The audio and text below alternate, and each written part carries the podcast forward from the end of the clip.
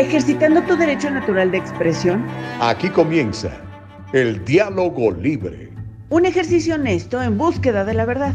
Comenzamos.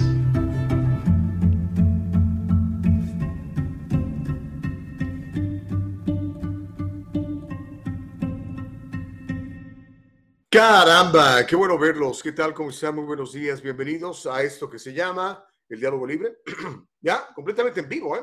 Es el primer día del mes de junio, el primer día del sexto mes, el primer día del resto de nuestras vidas. Sinceramente así es. Así que le damos gracias a Dios por esta nueva oportunidad de estar vivos y de poderle ser útiles. Porque pues al final de cuentas de lo que se trata es que busquemos ser útiles. Si uno no es útil, pues es inútil, ¿verdad? Entonces busquemos, por favor, privilegiemos, por favor, el ser útil es fundamental, porque si no somos útiles la cosa se complica, se complica bastante, ¿ok? Así que, thank you, Jesus, para los que hablan en inglés, ya estamos listos para entregarle un programazo, como todos los días, en el diálogo libre. Fíjese usted que el día de hoy, en el diálogo libre, me voy a tomar un tecito. En el diálogo libre, vamos a tener cosas muy interesantes, pero muy, muy interesantes. Están pasando cosas realmente que vale la pena comentarlas, ¿verdad? No sé si serán preocupantes o no. A mí algunas sí me preocupan, la verdad, y por eso es que las traemos aquí a colación y por eso es que aquí las mencionamos para que usted también las conozca, porque a veces ni cuenta nos damos, oiga, literalmente ni cuenta nos damos. Por ejemplo, hoy, hoy en la Asamblea de California, para los que viven en, en California, como yo, como su servidor, se discute la posibilidad de que los niños, los niños de 12 años, reciban la inyección sin conocimiento y sin permiso de sus papás. Eso se está discutiendo hoy en California.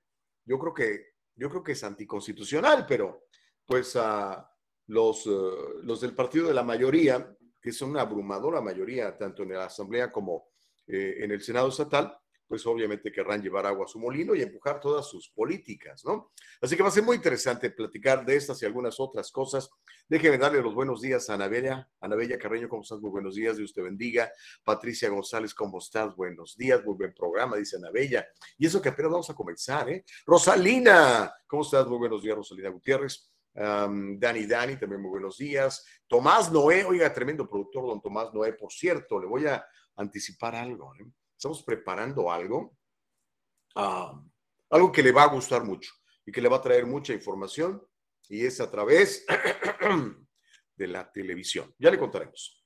Tomás Noé es una de las piezas fundamentales en ese proyecto. Saludos, mi querido Tommy. Patricia González, ¿cómo estás? Buenos días. Dice Ana Bella, me ganaste. Están compitiendo. Qué amables son de veras cuando entran a vernos y nos comparten Uh, ¿Cuándo regresa Caro para que se caliente el chocolate? Pues necesito que lo calienten ustedes, mi querida ah, licenciada Gutiérrez. Caro, le voy a contar la cosa con Caro. Acaba de empezar un, un, un trabajo, un empleo. Entonces, ahorita está acomodándose en ese nuevo empleo. Yo espero que la próxima semana ya la podamos tener, o a lo mejor esta misma semana, porque la verdad sí hace falta, ¿no? Hace falta el punto de vista de Caro, el punto de vista de las mujeres, millennials y más viviendo en una realidad distinta a la que nosotros vivimos, porque ella está en México, ¿no? Sí, esperamos tenerla muy pronto, ¿eh? muy pronto. Uh, Reyes Gallardo, buenos días, buongiorno, bonjour, ah, no, más bien bonjour, es en, es en francés, ¿no? bonjour. Ok, um, Miriam dice, bueno y bendecido día a todos. Silvia, buenos días. Julia Dalaví, ¿cómo estás? Bueno, oiga, prepárese.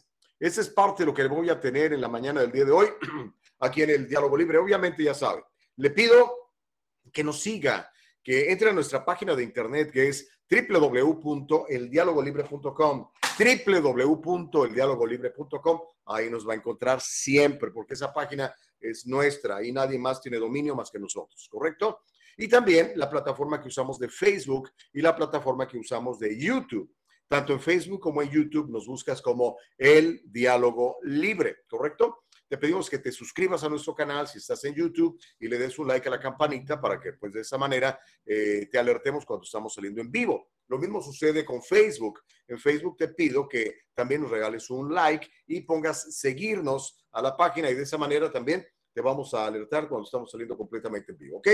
¿Qué otra cosa? Ah, y después nos puedes escuchar en Spotify, nos puedes escuchar en Apple Podcast, nos puedes escuchar en Anchor. Así que Eh, si te gustan los, uh, los podcasts, ahí vamos a, va a estar el programa, obviamente sin video, pero el audio está muy bueno y sobre todo el contenido es fantástico, como por ejemplo lo que vamos a platicar el día de hoy.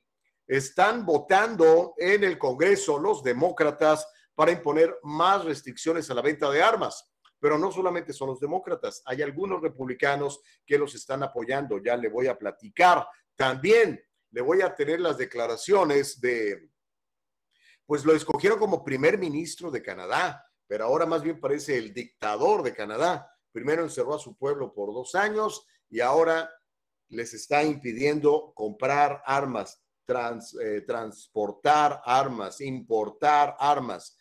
Les van a quitar las armas a los canadienses. Híjole, pues a ver qué, qué consecuencias trae esto, ¿no? ¿Y cuál es el motivo? Bueno, o sea, ellos están en Canadá, pero en Texas pasó lo de Uvalde, de, de Ubalde, entonces hay que quitarle las pistolas a los canadienses. Ok, no sé dónde está la lógica ahí, pero ya sabemos cuál es el plan, ¿no? También le voy a contar, además de que Trudeau congela la venta de armas en Canadá, que mmm, el ciudadano, en otra encuesta, está responsabilizando a Biden y no a Ucrania de la mala economía. Híjole, oiga, ayer vi fotos de amigos míos, 8 dólares el galón de gasolina en California, 8 dólares. Yo pagué 6.25, pero eh, no sé qué área de, California estaban vendiendo el galón de gasolina a 8 dólares. De la barata, ¿eh? ya no digamos la premium para los que manejan estos carros sofisticados europeos, ¿no?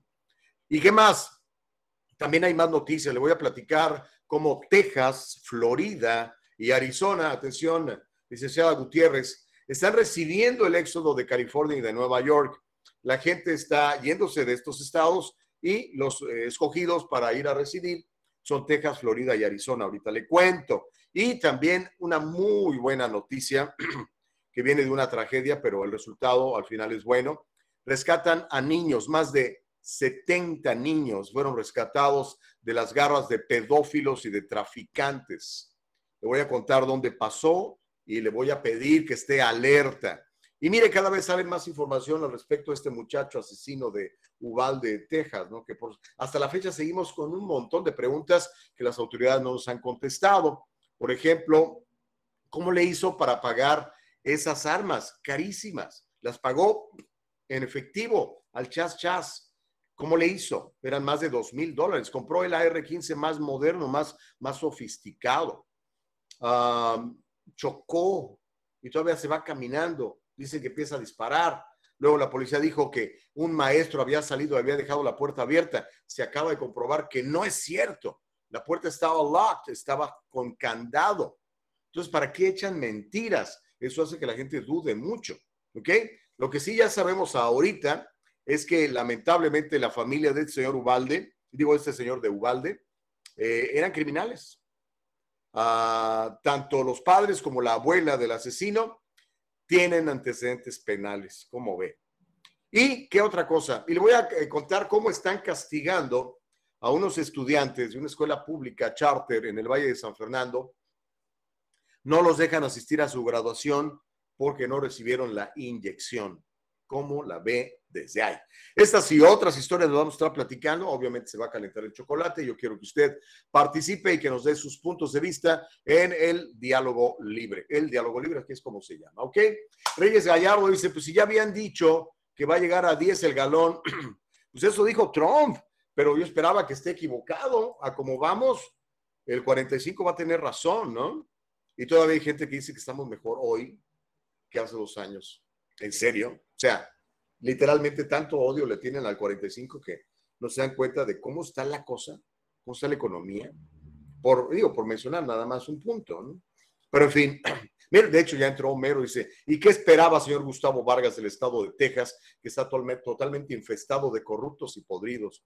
Pues fíjate qué chistoso, Homero, porque ahí es donde se está yendo la gente a Texas. ¿Por qué? ¿Por qué se va la gente a Texas? Porque están corruptos y podridos. Y la gente está yendo de California y de Nueva York. A lo mejor son muy tontos, ¿verdad? No lo sé. Pero eh, es parte de lo que está sucediendo el día de hoy y que lo vamos a platicar aquí en el Diálogo Libre para todos ustedes. ¿Ok? Así que, dice Noé Contreras, está bueno. ¿Hasta dónde vamos a llegar con ese gobierno lleno de ineptos? Ahora, ¿verdaderamente cree usted que son ineptos eh, las, las autoridades? O sea, la gente que está en el gobierno ahorita, el presidente, la vicepresidente, su gabinete, ¿usted cree que son verdaderamente ineptos? Yo creo que algunos sí son ineptos, ¿no? Pero yo creo que otros simplemente son malvados, ¿eh? les vale, les vale. O por ejemplo, eh, Biden, ¿verdad? Dice que hay que quitarle a la gente las, las uh, armas de las pistolas de 9 milímetros. ¿Por qué? Ahora, si se las van a quitar, se las quiten a todos, ¿no? Pero, ¿sus guardias usted cree que van a andar sin armas? ¿Su familia usted cree que nadie la va a proteger? No sé, eso parece como, como dos caras, ¿no? Pero bueno, no sé, es nada más para abrir el diálogo libre, ¿ok? ¿Usted qué opina? Participe, por favor, que tenemos muchas cosas que comentarle en la mañana del día de hoy. Así que bueno, este jueves van a votar para imponer más restricciones a la venta de armas y le voy a contar cómo está la cosa. Los demócratas que están en el Comité Judicial de la Cámara votan hoy sobre un paquete de control de armas que incluye seis medidas de control de armas que si hubieran estado en vigor antes de la masacre de Texas, no hubieran evitado el ataque de Ubalde. Fíjese bien. El paquete, me encanta los, cómo, cómo los, los, políticos son bien mañosos. Nos, nos ponen títulos muy, muy, muy appealing, dirían los gringos, ¿no? Muy atractivos, que suenan muy bonitos. Pero usted ya sabe que la maldad se disfraza de bondad para engañar a la gente. Tenemos que aprender a discernir e identificar la cizaña de, del trigo, hermanos. Pónganse truchas. Vean, ¿cómo se llama esa propuesta de ley? Se llama Ley de Protección de Nuestros Niños. Así le pusieron. Ley de protección de nuestros niños. Cuando yo oigo eso, ley de protección de nuestros niños, me imagino, oh, finalmente van a evitar que maten bebés en los úteros de las mujeres. Eso pensaría yo. Hay que proteger a nuestros niños, ¿no? Hemos eh, matado, se calcula, unos 70 millones de bebés desde que este asunto se empezó a practicar en los Estados Unidos. Imagínense 70 millones. O sea, quiero que lo vean en perspectiva, porque pues sí, este, vemos al tipo ese echando balazos, de, horrible, espantoso. Pero yo creo que se imagine todos estos bebés que a diario en organizaciones como Planned Parenthood pues son asesinados y son indefensos. Tienen tres meses, cuatro meses, cinco meses, seis meses, siete meses, ocho meses. Piénselo, imagíneselo. Pues bueno, este paquete de ley se titula Ley de Protección de Nuestros Niños. O sea, Biden está muy preocupado por nuestros niños y, los demócratas están muy preocupados por nuestros niños. Estos seis eh, elementos que han incluido en, esta, en este paquete incluyen verificaciones de antecedentes para armas fantasmas, me parece bien, requisitos de almacenamiento de armas para hogares con menores presentes, o sea, no van a dejar que si usted tiene niños tenga este, armas o que las tenga como en una bodega especial. Sanciones adicionales por tráfico de armas y compras ficticias. Además, una prohibición de existencias de disparos y un requisito de que los disparos eh, de existentes se registren bajo los auspicios del Acta Nacional de Armas de Fuego.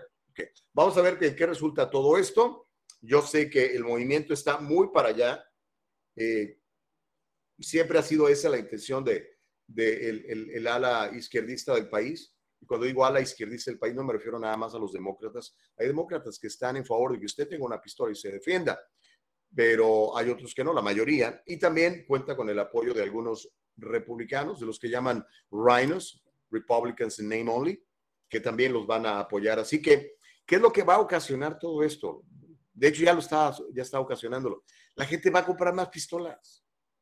La gente va a comprar más pistolas. La gente que quiere defenderse, que, que, que o que cree en la, en la segunda enmienda de la Constitución, créamelo, lo único que va a hacer es ir a comprar más armas. Y si no, al, al, vamos a ver las estadísticas al rato. Pero bueno, ¿qué opina usted, oiga? Estamos en el diálogo libre y obviamente queremos este, escuchar su, su retroalimentación porque las cosas están sabrosonas. Paz Martínez dice, buenos días Gustavo, feliz miércoles. Gracias por ser un gran defensor de la vida. Pues mira, yo creo, eh, Paz, que, que, la vida nos la da Dios y que estamos en este, en este momento, en esta tierra, en esas circunstancias, pues por una razón.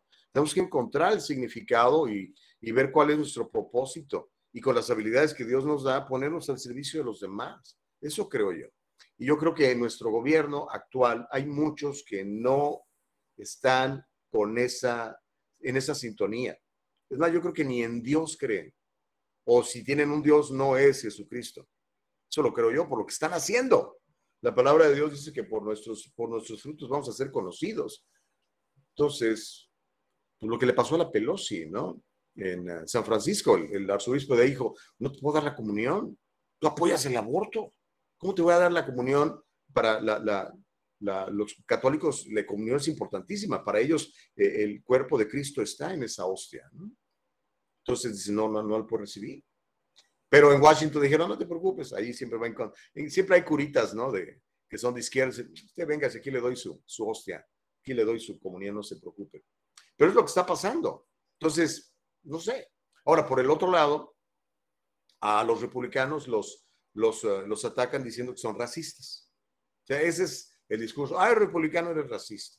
O peor aún, los acusan de trompistas. O eres republicano, eres trompista. Y entonces, pues ya a veces con el petato del muerto, mucha gente dice, pues mejor voy a seguir votando por lo que he votado toda mi vida, aunque pues vean los resultados, hermanos, por favor. Pero en fin, eh, platiquemos. F. Chávez dice, bendecido miércoles para todos, para ti también, mi querido F. Chávez. Uh, Homero sigue enganchado en la conversación, dice, señor Gustavo Vargas, cámbiale el nombre al programa del diálogo libre a la hora de la cizaña mañanera. No, ¿por qué, Homero? Estamos platicando, tú expresa tu punto de vista también. Yo nada más les digo lo que está pasando, ¿ok? Es lo que está pasando.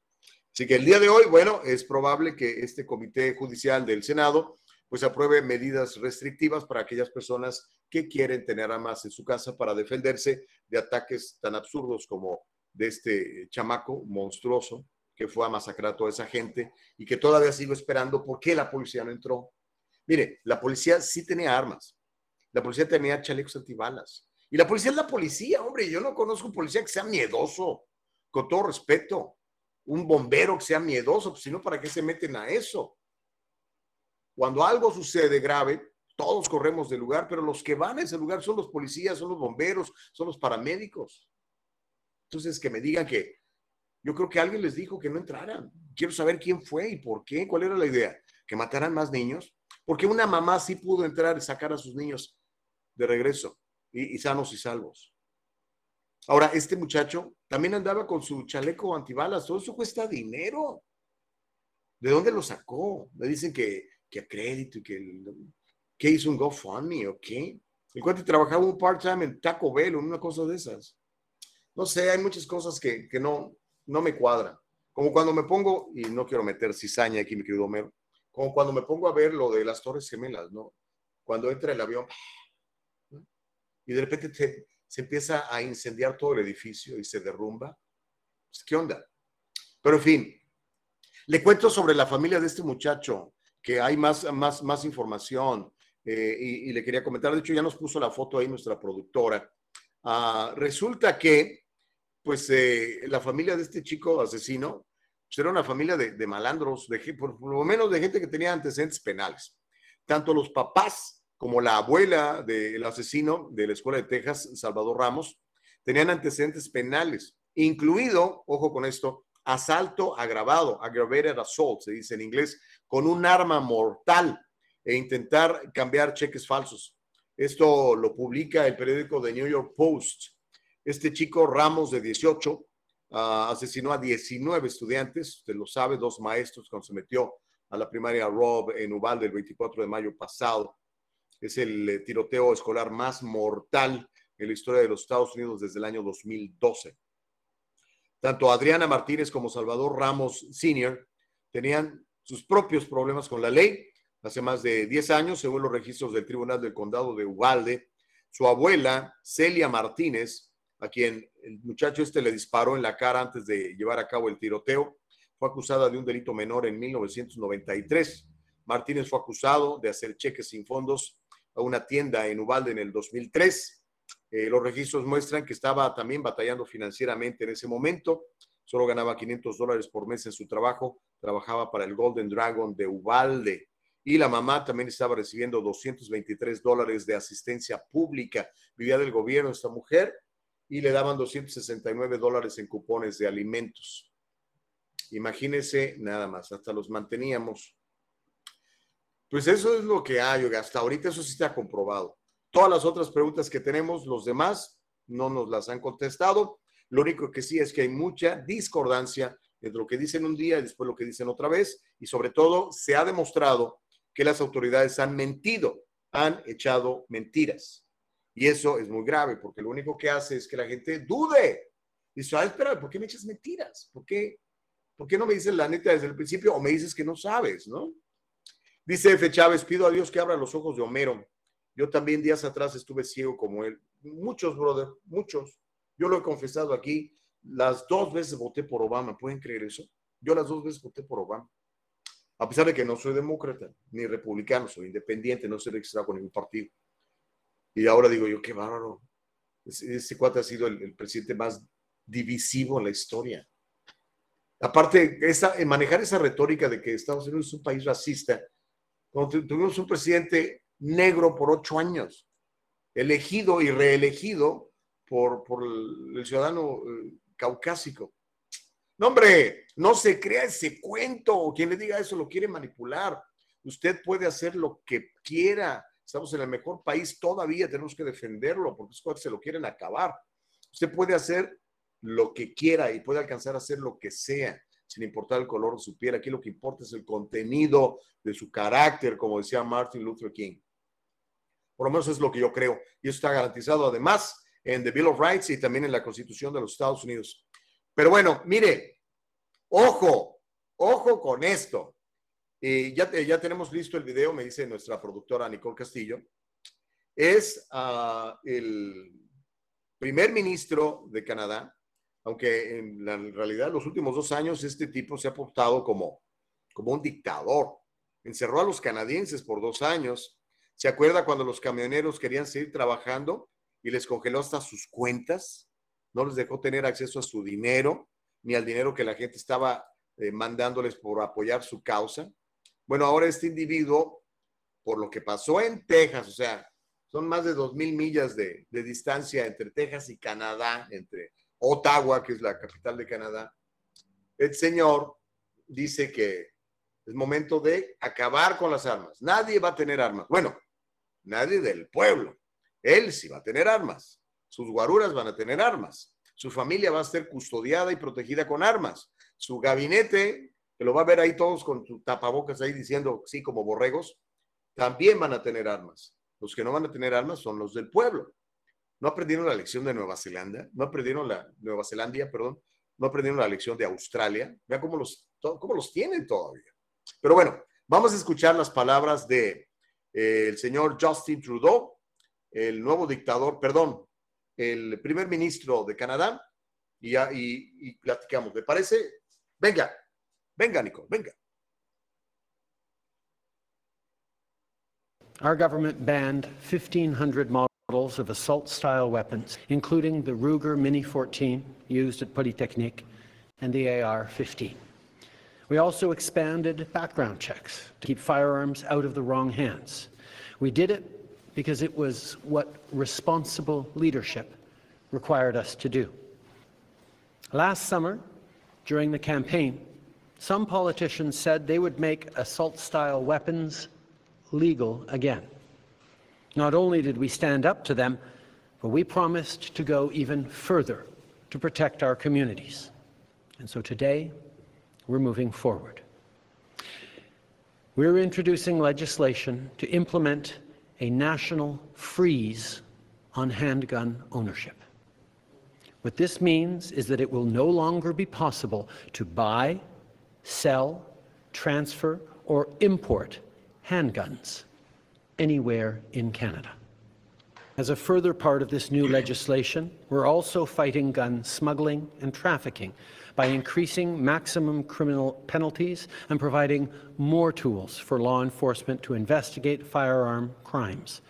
And will require the permanent alteration of long gun magazines so they can never hold more than five rounds. These are actions that doctors, experts, and chiefs of police have been calling for for years, and we're acting on their advice. I also want to thank the advocates, many of whom are here today, for your tireless efforts. Ahí está. Pues ahí tiene usted a el dictador de Canadá, el señor Justin Trudeau, diciéndole a la gente, adiós Nicanor, no puedes tener armas. Looking for royalty-free music? Discover Epidemic Sound. Get the safest ¿Ok? option for El content creators. eh, gracias, Nicole. El primer ministro canadiense, Trudeau, anunció entonces que su gobierno va a poner esta legislación para congelar nacionalmente la posesión de armas de fuego. Congelar nacionalmente la posesión de armas de fuego. Esto significa, dijo este señor, que ya no será posible comprar, vender, transferir o importar armas de fuego en ningún lugar de Canadá. Reconocemos, dijo él, que la gran mayoría de los propietarios de armas las usan de manera segura y de acuerdo a la ley. Entonces, si lo reconoces, ¿por qué les quitas su derecho? Me lo lengo. Pero además de usar armas de fuego para tiro deportivo y caza, dice, no hay razón para que nadie en Canadá necesite armas en su vida cotidiana. ¿En serio? Entonces, señor Trudeau, con todo respeto, sus guaruras, pues quítele las armas, porque esa es la onda. O sea, do as I say, no do as I do. Entonces el tipo impone leyes para los demás que a él no le aplican. ¿Cómo ve eso? Eso se llama dictatorial, eso se llama falso, mentiroso. ¿Qué va a hacer la gente hoy en día cuando este señor se le ocurre que todo el mundo, por ejemplo, eh, se inyecte y si no, no va a trabajar? ¿Cómo va a resistir la gente? Los van a forzar. ¿Cómo, cuando el señor diga, ¿saben qué? Que es otra de las ideas, porque este tipo es amante de China, lo ha reconocido. Cuando diga, ¿sabes qué? Vamos a crear un salario universal. Salario universal para todos. ¿Quién se le va a oponer? Pueblo sin armas es un pueblo que no puede hacer nada. Pregúntenle a los cubanos, a los venezolanos, a los coreanos del norte, a los nicaragüenses, a los, a los mexicanos, caramba. Los únicos que tienen armas son los malandrines. Eso está pasando, damas y caballeros. Vamos a hacer una cosa. Vamos a, a, a la pausa y cuando regresemos platicamos de esto y de la posibilidad de que esto suceda aquí en Estados Unidos, porque eso es lo que quiere el presidente Biden. Y le voy a contar cómo le está yendo en la popularidad a Biden y cómo pues eh, varias, eh, varios estados de la Unión están perdiendo gente y otros estados de la Unión la están recibiendo. Pero eso va a ser después de una brevísima pausa aquí en el Diálogo Libre. Siga con nosotros. El abogado José Jordán es un inmigrante como muchos de nosotros. Llegó indocumentado y fue aquí donde se hizo residente y se convirtió en ciudadano. Y ahora es presidente y fundador de la firma legal José Jordán y Asociados, donde unido a otros abogados se especializan en casos de inmigración, casos de accidentes y casos penales y criminales. Llámeles, todos ellos hablan su idioma y están para servirle.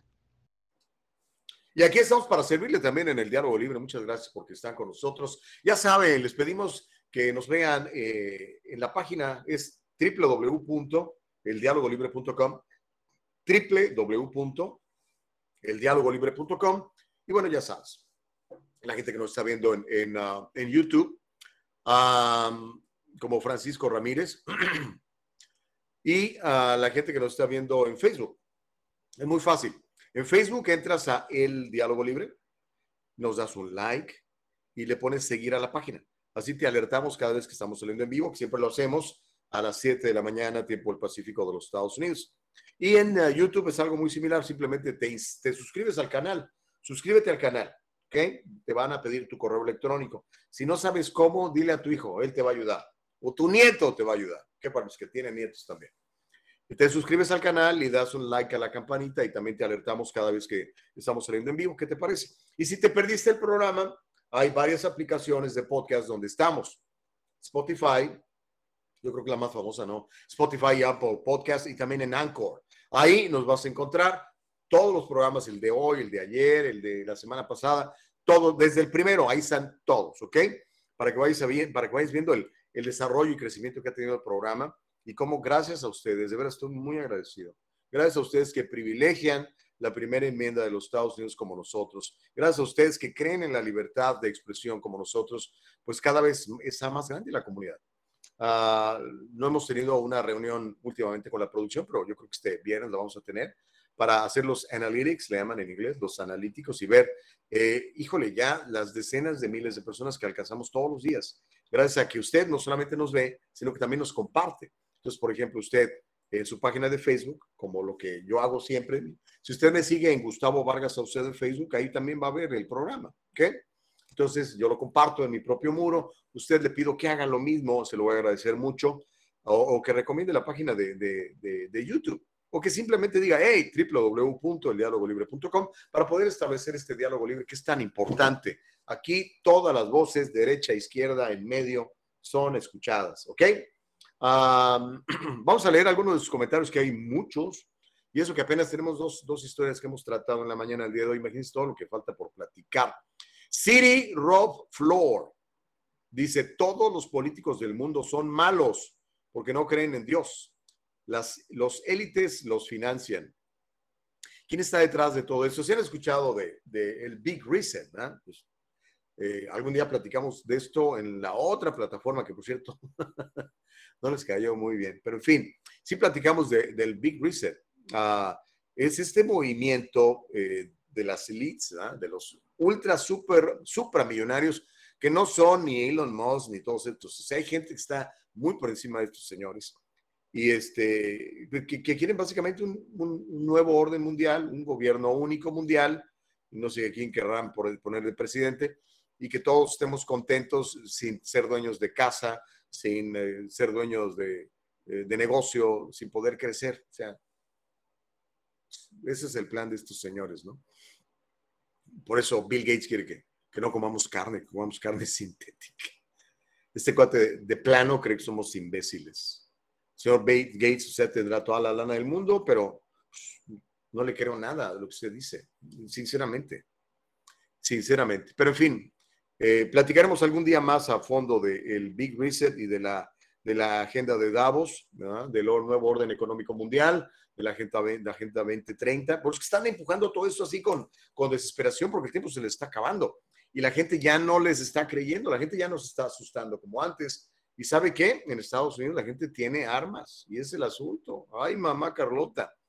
Amilcar, Amilcar Monroy dice, Trudeau usó esta tragedia, la de Texas, como excusa para prohibir las armas en su país. Tenemos un comunista como vecino y la gente no se ha dado cuenta. Pensamos que México está mal, pero el enemigo se nos está metiendo por la puerta trasera. Órale. Pues sí, yo, eh, eh, y hay videos ¿eh? donde usted puede comprobarlo, donde el señor eh, eh, Justin Trudeau dice que admira a China. ¿Cómo, vas a admirar a China? Un país totalitario que te reprime, que te mata, que explota niños y mujeres. ¿Cómo vas a admirarlos? Donde una élite tiene todo el dinero del mundo y miles de, bueno, miles, pues sí, bueno, bueno, cientos, cientos de millones de chinos viven en la extrema pobreza. ¿Cómo puedes admirar eso, señor Trudeau? O sea, tú puedes admirar eso si estás arriba, ¿no? Es la única manera, pero ya te quiero ver allá abajo, brother. Que la gente te, que el gobierno te obligue a, tomar medicamentos que no quieres, que te obligue a, decirte a qué horas puedes salir, a qué horas no, a qué horas puedes trabajar y a qué horas no, que no puedes tener un negocio propio. A, los globalistas les molesta mucho eso, que los, eh, los emprendedores tengamos nuestro negocio. Ellos quieren que dependamos de ellos, pero nosotros nada más dependemos de Dios, señores. Están locos, no van a poder, créanmelo, no van a poder. Ok, dice Elsa Navarrete. Ay, Gus, tampoco dramaticemos tanto. Elsa, trucha, acuérdate lo que le pasó a la ranita. La ranita estaba nadando muy a gusto ahí en su agua calientita, sin saber que la estaban cocinando. Cuando se dio cuenta ya era demasiado tarde y ya estaba convertida en ancas de rana. En serio, hay una frase que le gustaba mucho repetir a Caro, que ya no la ha dicho últimamente, que dice que tenemos que conocer la historia para, para no repetirla. Digo, la mala historia. ¿Cómo empezó Chávez con su país? ¿Cómo el tipo ese que tiene ya 1500 años en Nicaragua? Eh, el Kim Jong-un, el papá en Corea del Norte. Y así por pues, Mao Zedong, los chinos. Seamos sabios, por favor. Seamos sabios. ok, Ah, bueno, hay muchos este, comentarios en el chat. Déjeme traerle otra, otra historia más para que no se nos acabe el tiempo. Eh, tenemos mucho que platicarle. Ah, y tiene que ver con, con el presidente Biden, oiga. Ya sabe que aquí hacen encuestas todos los días de muchas cosas. Hay una nueva economía, digo una nueva economía, una nueva encuesta. La llevó a cabo eh, un grupo que se llama Trafalgar Group y la publicaron ayer, ayer martes. Y dice que el ciudadano americano responsabiliza a Biden y no a Putin o a Ucrania de la mala economía. La mayoría de los estadounidenses culpa al presidente Biden, no a la invasión rusa de Ucrania, por la inflación desenfrenada que azota a los Estados Unidos. Según una encuesta de la Convención de Acción de los Estados Trafalgar Group publicada ayer, la mayoría de los encuestados, un 59.9%, identificó las políticas y el gasto de Biden como el principal contribuyente al actual caos económico que padecemos en Estados Unidos, al aumento de la inflación en el país. En comparación, el 31.6% dice que todo esto es culpa de la invasión rusa a Ucrania. 31.6. Hay gente que todavía cree que esto es culpa de Putin. Ok. ¿Usted a quién lo responsabiliza? ¿Usted cree que es mal manejo de la economía de Biden o que podemos seguirle echando la culpa a Putin y a, la invasión de Ucrania y a, no sé, a ver, qué otra cosa, ¿no? Pues se acuerda cuando, cuando empezó todo esto a salirse de control, este, ¿qué decía Biden? Ahí están los discursos, se los puedo pasar. Decía, no, no, no, todo está bajo control, tenemos una economía pujante. ¿eh? Decía, nuestra economía is gonna roar back, va a salir rugiendo de vuelta. Vea cómo está la cosa y decían que no había, eh, era, ah, ¿cómo, fue la palabra que usaron? Transitory. Y se fija cómo, no sé si ha dado cuenta, espero que ya se haya dado cuenta, compadre. Pareciera que les mandan un script a todos los medios de comunicación y lo repiten.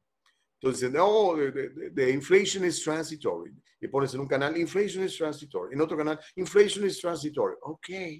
Entonces, la gente que no está pilas se, se, come el cuento, así como nos lo comíamos nosotros antes, ¿no? Ahora, por ejemplo, no sé si se ha fijado, a partir de lo que pasó en, en Texas y para que le quiten a usted el derecho a tener un arma, poseerla, comprarla, cargarla y proteger a su familia con ella. Ahora están diciendo weapons of war. Dice, no hay razón de que el pueblo tenga weapons of war. Weapons of war, una AR-15, una, pistola, eso no es un weapons of war. O sea, ¿cómo se ve? Nota que, que ni en el ejército eh, conocen esos tipos, ¿no? Las armas que verdaderamente usan en el ejército.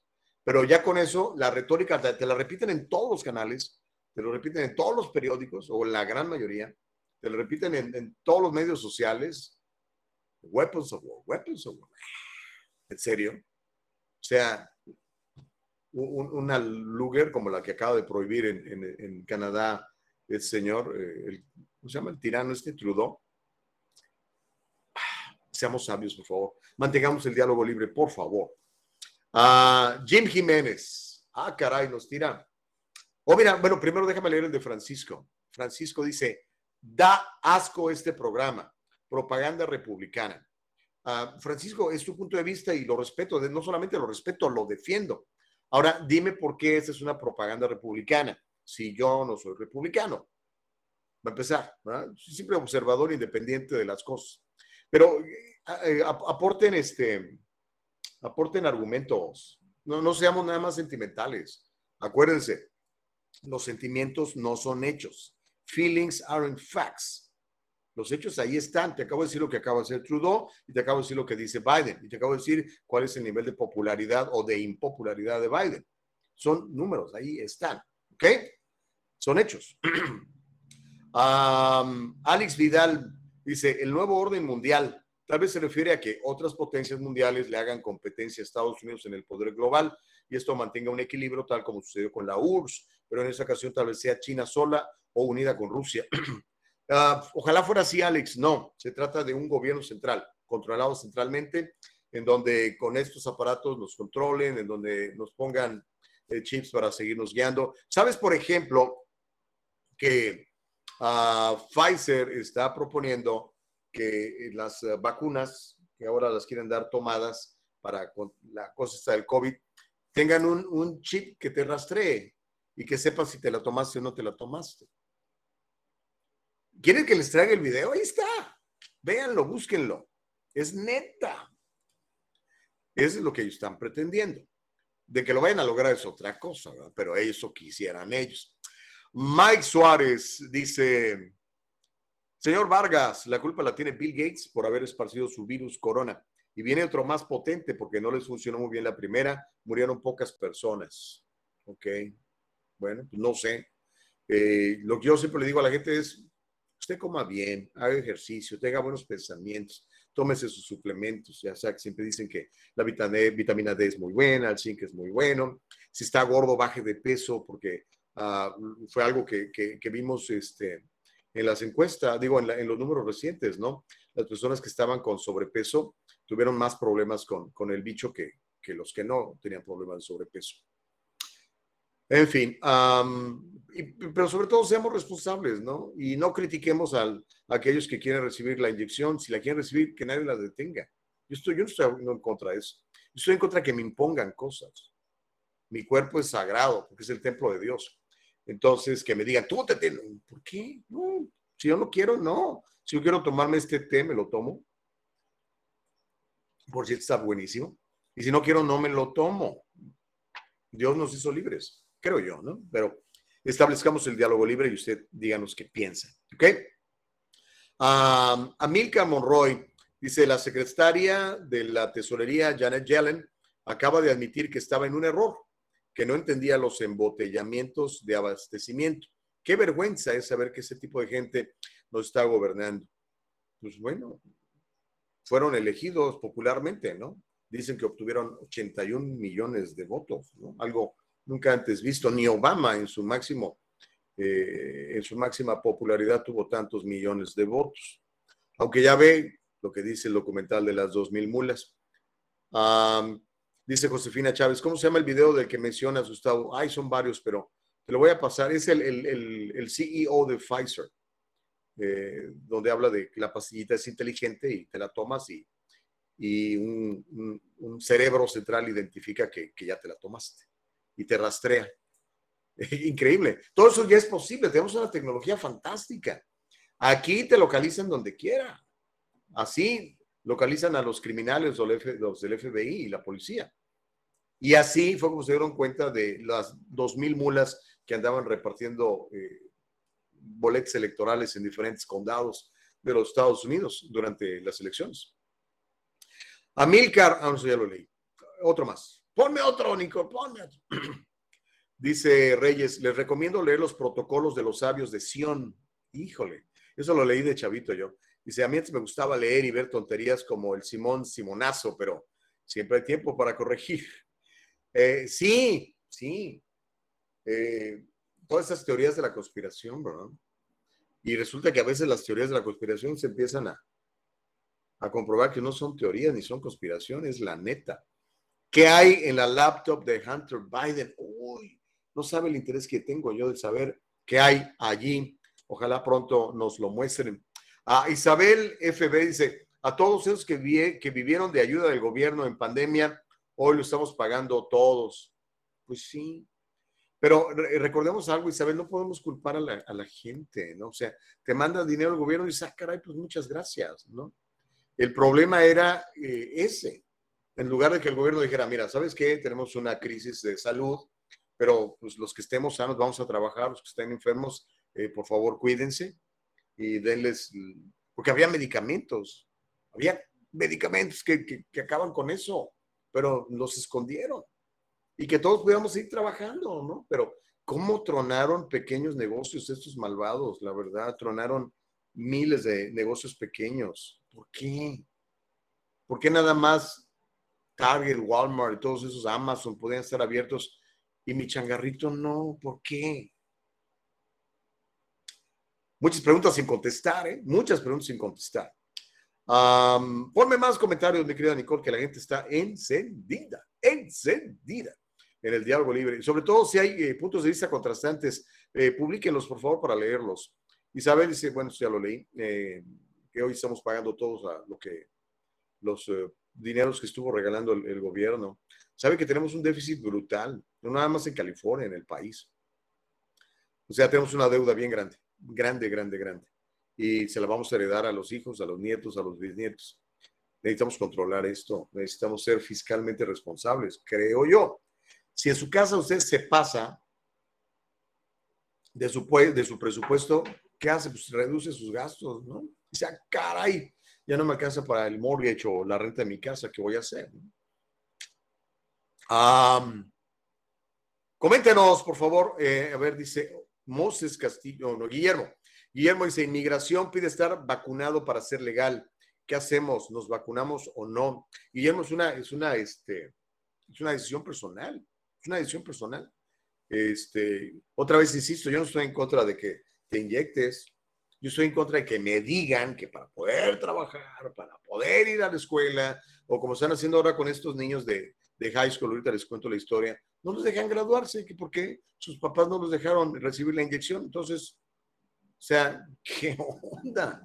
Eso es discriminación, eso es, es ilegal, está muy mal, eso no, no, no debe de ser. Eh, Guillermo, que cada quien decida, ¿no? Una vez que tomes una decisión informada, que te enseñen cuáles son los pros, cuáles son los contras, y tú tomas la, la decisión, ¿no? En mi familia muchos así le han hecho, unos decidieron que sí, otros decidieron que no. Por cierto, el domingo, el domingo voy a estar en el Grand Central Park con estas muchachas de, ¿cómo, cómo se llama la organización? Porque aquí lo, aquí lo tengo anotado. Este, fueron muy amables y este, me, me, me, van a invitar a dar un pequeño discurso. Se llama Latino Revival eh, y básicamente eh, es a las 12 del día y es enfrente de la alcaldía de Los Ángeles. Um, gracias a la gente de Latino Revival gracias a Latinos for Medical Freedom y a Freedom Keepers United. Van a estar dando información eh, para que usted sepa sobre las inyecciones, eh, le van a dar información en español para que conozca cuáles son los pros, cuáles son los contras y que usted haga una buena decisión informada, sobre todo con lo que está queriendo hacer con nuestros niños en California. Eh, quieren que los papás no tengamos nada que decir en, en, en eso, que sean ellos los que unilateralmente les pongan una inyección a sus a sus hijos sin que usted dé su consentimiento, es más, sin que usted se entere, así como le hacen ahora con, con las niñas que salen embarazadas que pueden abortar, sin que usted se entere, sin que le pidan permiso. Esas son las leyes que tenemos en California. Dígame usted si los que hacen esas leyes son buenas personas o son malas personas, si le quieren ayudar o le quieren perjudicar. Ahora explíqueme dónde está lo bueno en todo eso. ¿Qué beneficios trae? pues trae beneficios para las farmacéuticas. Imagínense. Vamos a meter inyección a estos cientos de miles de niños, millones de niños en California. ¿Ah? A 50 dólares el piquete. Imagínense el dineral. Pues por eso pueden financiar las campañas de todos estos señores. Los tienen en el bolsillo. No trabajan para usted ni para mí. Trabajan para, para los de arriba piénselo, por lo menos eh, no me descarte, no me diga estás loco, Gustavo, eres un eh, fascista o trompista, y todos los títulos que me ponen. Por lo menos analizo y digo, a ver, a lo mejor ese cuate tiene razón, no está tan loco. Eddie de la Cruz dice, eh, ¿cómo no? Sí la necesitamos. Dice, no necesitas sacarlo, necesitas recibir llamadas para calentar el chocolate. Las llamadas es lo que calienta. Eddie, es muy fácil. Tú puedes participar. Te podemos poner aquí, mira, a un ladito mío. Lo único que tienes que hacer es mandarle el hashtag, el diálogo libre. La productora te manda un enlace, te conectas y platicamos. Eso está abierto para todos, para ti, Homero, que, que casi siempre estás en contra de, de los puntos de vista que aquí manejamos. Lo puedes hacer. Por favor, es más, háganlo, necesitamos platicarlo, porque es muy diferente cuando yo leo sus mensajes a cuando ustedes los pudieran decir de viva voz y que les veamos su, carita, ¿verdad? Yo sé que a muchos les da pena porque no se han peinado, pero no necesitan estar en video, puede ser en audio nada más, puede ser anónimos, si les da miedo mostrar su cara. Puede ser como una llamada nada más, ¿ok? De veras, háganlo. Manden ahorita el hashtag el diálogo libre y bien rápido uh, Nicole les va a mandar el enlace para que hagan clic en él y ¡pum! Ya pueden este, eh, platicar conmigo, ¿ok? Dice Rubén Díaz, te recuerdo que los pocos casos en que hubo enjuiciados por fraude de votos todos cometieron fraude a favor de Trump. ¿Cómo sabemos que eso de las mulas no cometieron fraude a favor de Trump? Mi querido Rubén Díaz, es una muy buena pregunta. Ahora otra pregunta para ti. ¿Ya viste el documental? Véanlo primero y después platicamos. Es que así de, oídas o porque me cae gordo. No. Mire, yo le puedo decir, por ejemplo, que los, que los camarones no me gustan. No me gustan. Huelen feo, no me gustan. Yo sé que muchos de ustedes son fanáticos.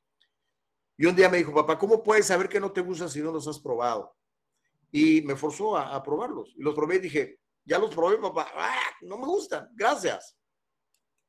Pero los probé. ¿Okay? Entonces, si ustedes no han leído la Biblia, no podemos hablar de la Biblia. Si ustedes no han visto la película de las dos mil mulas, no podemos hablar de la película de las dos mil mulas porque no la han visto. Ahora, si la quieres ver, si tienes cuenta de Telegram, mándame un mensaje de Telegram y te la mando. Pero tienes, debes de tener Telegram porque la he estado mandando por otro lado y la borran. Este, y así te, te ahorras una lana, que no debería ser porque pues, se trata de compensar a este señor que invirtió horas de su vida para traernos ese buenísimo documental.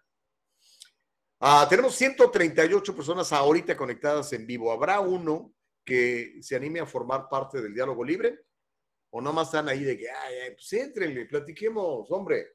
Josefina, dice Josefina Chávez, muchas, muchas veces la gente le cuesta pensar y analizar, es más fácil que juzguen. Pues sí, ¿no? pero antes de emitir un juicio yo creo que tendremos de tener todos los elementos, ¿no?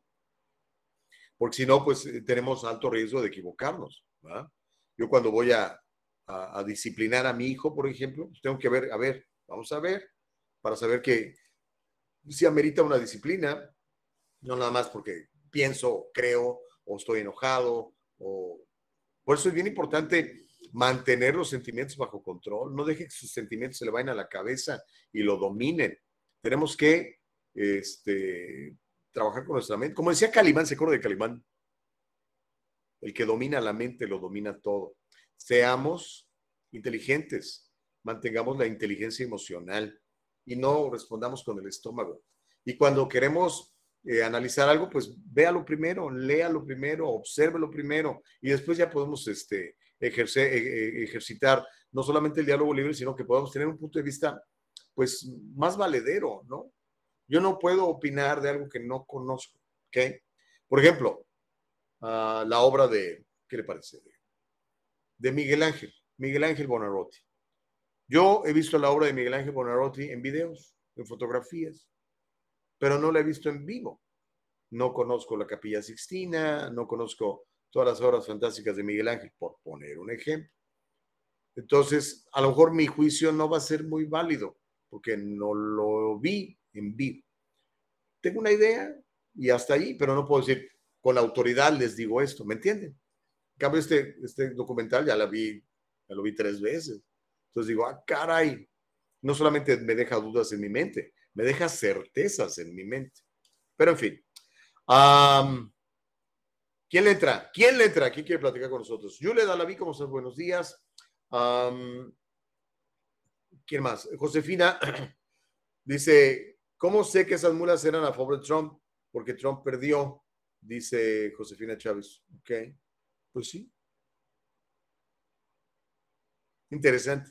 Vamos a ver si esa información que es real, verídica, comprobada, alguna corte la agarra, porque si ninguna corte la quiere ver, pues es como o sea, como de, alguien decía por ahí, dice, no es, lo, no es lo que es la verdad, es lo que puedas comprobar que es verdad.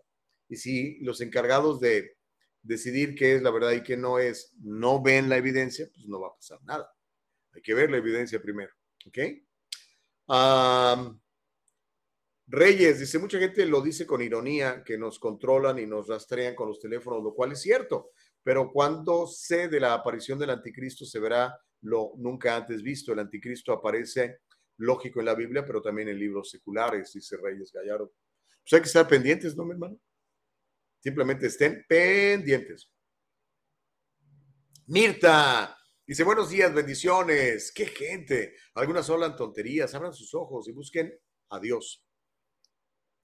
Sí, yo creo que eh, mientras más es que es tan importante que gente que le tenga temor a Dios, que conozca su palabra, esté en los lugares de decisión. ¿Se imagina usted, por ejemplo, un supervisor del Distrito Escolar Unificado de Los Ángeles que sea temeroso de Dios, que quiera agradar a Dios? Pues no va a apoyar las cosas que están apoyando ahorita, ¿no? Un jefe de policía que sea temeroso de Dios, imagínense. Un secretario de Economía, un presidente, un gobernador. Pero la verdad, tus cuates ni en cuenta, ¿no? Utilizan a Dios para manipular a las masas, nada más. Y eso que, mire, agarraron una Biblia y juraron defender sobre la Biblia la Constitución de los Estados Unidos. ¿Usted cree que lo están haciendo? Es el diálogo libre. Platiquemos. A ver, híjole. Uh, si nos quitan las armas, los gobernantes se atreverán a hacer lo que quieran con nosotros, dice Noé Contreras. Yo creo que eso es lo que quieren. Es más fácil controlar a una persona que no se puede defender a una que sí se puede defender. De hecho, esa es la razón por la que la segunda enmienda está en la Constitución. Dice a la letra que las armas son para defenderse de un gobierno tiránico. Eso dice. Eso dice. Si no han leído la segunda enmienda, léanla, por favor, para poder platicar de ella. ¿Ok? Eso dice. Y a mí me llama mucho la atención que la primera enmienda sea libertad de expresión, libertad de asociación, libertad de congregación, libertad de peticionarle al gobierno cuando está haciendo las cosas mal.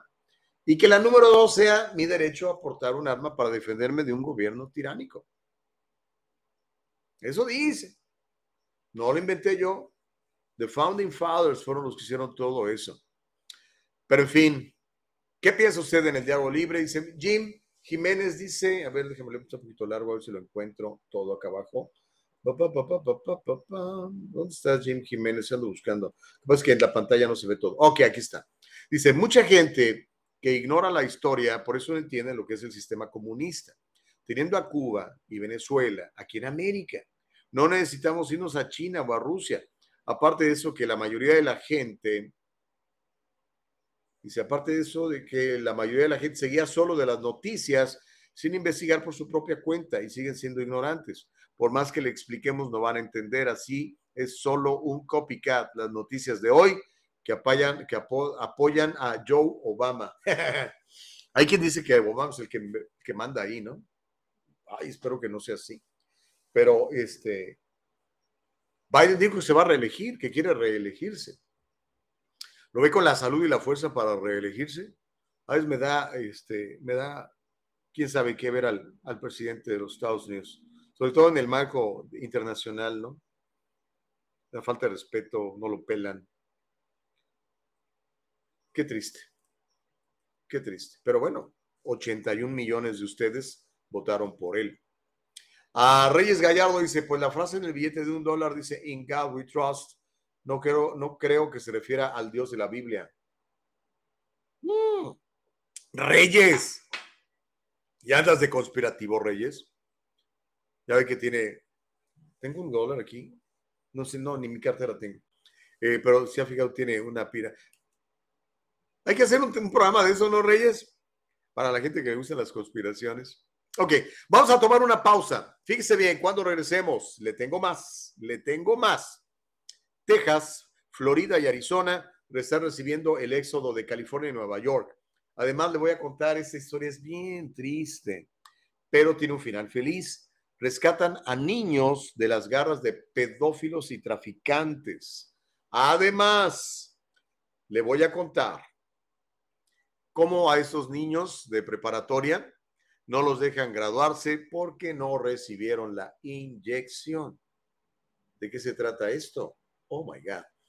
Dice Germán Mengíbar, hola, buenos días Gustavo, ¿cómo te agrego al Telegram para recibir el link de las 2.000 mulas? Eh, pues necesitas mi, mi número de teléfono, pero ya estás en Telegram. Si ya estás en Telegram, eh, me vas a encontrar en 626-343-3267. 626-343-3267. ¿Ok? Órale, pues, otra vez se lo voy a decir por si no lo alcanzaste a notar. 626-343-3267. Hacemos la pausa y regresamos bien rápido.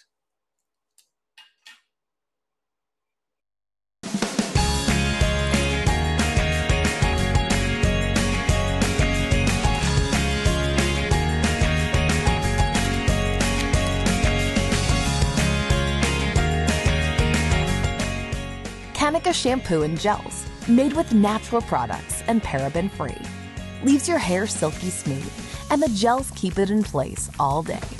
Kanika, for today's generation. And most important, Kanika, made with love.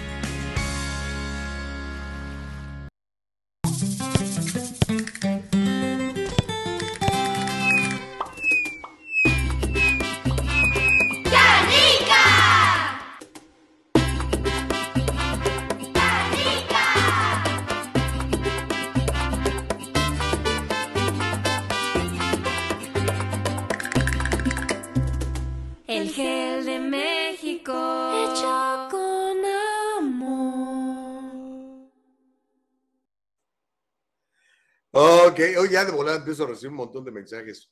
Ah, Claudia quiere que le mande. Mira, Claudia, hazme un favor. La, la, manera en cómo lo podemos hacer, Claudia Valencia, necesito que descargues una aplicación que se llama Telegram. Telegram, ¿ok? Es así como un avioncito. Déjame ver si tengo el icono para que lo veas. Mira, aquí está. Ahí, ¿dónde está? Ahí está. Este, mira. Ese. Es como un avioncito de papel. Descárgala y ya que la tengas, te vas a dar cuenta que estoy allí. Y, este, y te, mando, te mando la película, ¿cómo no? Con mucho gusto, ¿ok? Este, híjole.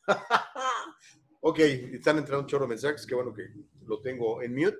Pero me gusta porque pues quiero, quiere decir que la gente quiere, quiere saber, ¿no? Por lo menos yo siempre he dicho, hay que evaluar las cosas, ¿no? Hay que considerarlas. Y ya que las consideras, puedes decidir si es bueno o si es malo. Pero a simple vista. Por eso la, la Biblia habla mucho de la cizaña y el trigo. La cizaña parece trigo, sobre todo al principio. La cizaña se confunde mucho con el trigo. Luego, los que son, que saben un poquito de, del campo, eh, entenderán lo que estoy diciendo. ¿Y qué es lo que pasa? La cizaña se le pega al trigo y se confunde. Ahí está. Y empieza a crecer, empieza a crecer. Y a veces la cizaña puede llegar a destruir el trigo. Pero los agricultores que ya tienen sabiduría y conocen esto, identifican la, la cizaña y la cortan para que deje crecer al trigo libremente. Entonces, hoy en día, y yo creo que siempre, ¿no? Pero hoy pareciera como que por todos lados, ¿no? Con tanta eh, guerra de información que tenemos en todas las plataformas, ¿no? En uh, YouTube, en Facebook, en Instagram, en Telegram, en TikTok, en ahora que salió esa de Truth Social del, de, presidente Trump. Hay mucha, mucha información. Entonces tenemos que, que usar la sabiduría de Dios para poder identificar lo que sirve de lo que no sirve. Porque, como les decía, eh, esta ley que están queriendo eh, aplicar los, demócratas y que la van a votar hoy en el Comité Judicial, ¿no? Se llama Ley de Protección de Nuestros Niños. ¿Ah? Si a usted le digo, oiga, ¿está usted a favor de la ley de protección de nuestros niños? Lo más probable es que diga, pues claro, yo quiero proteger a mis hijos, quiero proteger a mis nietos, quiero proteger a mis sobrinos, quiero proteger a mis hermanitos. Pero léala bien y se va a dar cuenta que no tiene nada que ver con la protección de niños. Cero que ver. ¿Ok? Pero, híjole, es que la izquierda son bien hábiles. Le, tengo que reconocerles eso, señores izquierdosos, porque por muchos años me tuvieron engañado a mí, uh, con la retórica, cómo manejan las cosas, ¿no? Entonces hacen sonar las cosas malas como buenas y te cambian lo valioso por basura. Y hasta contento te pones, hasta que después empiezas a ver las consecuencias, ¿no? O hay que nunca las va a ver, porque también sabemos que hay maderas que nunca van a agarrar el barniz.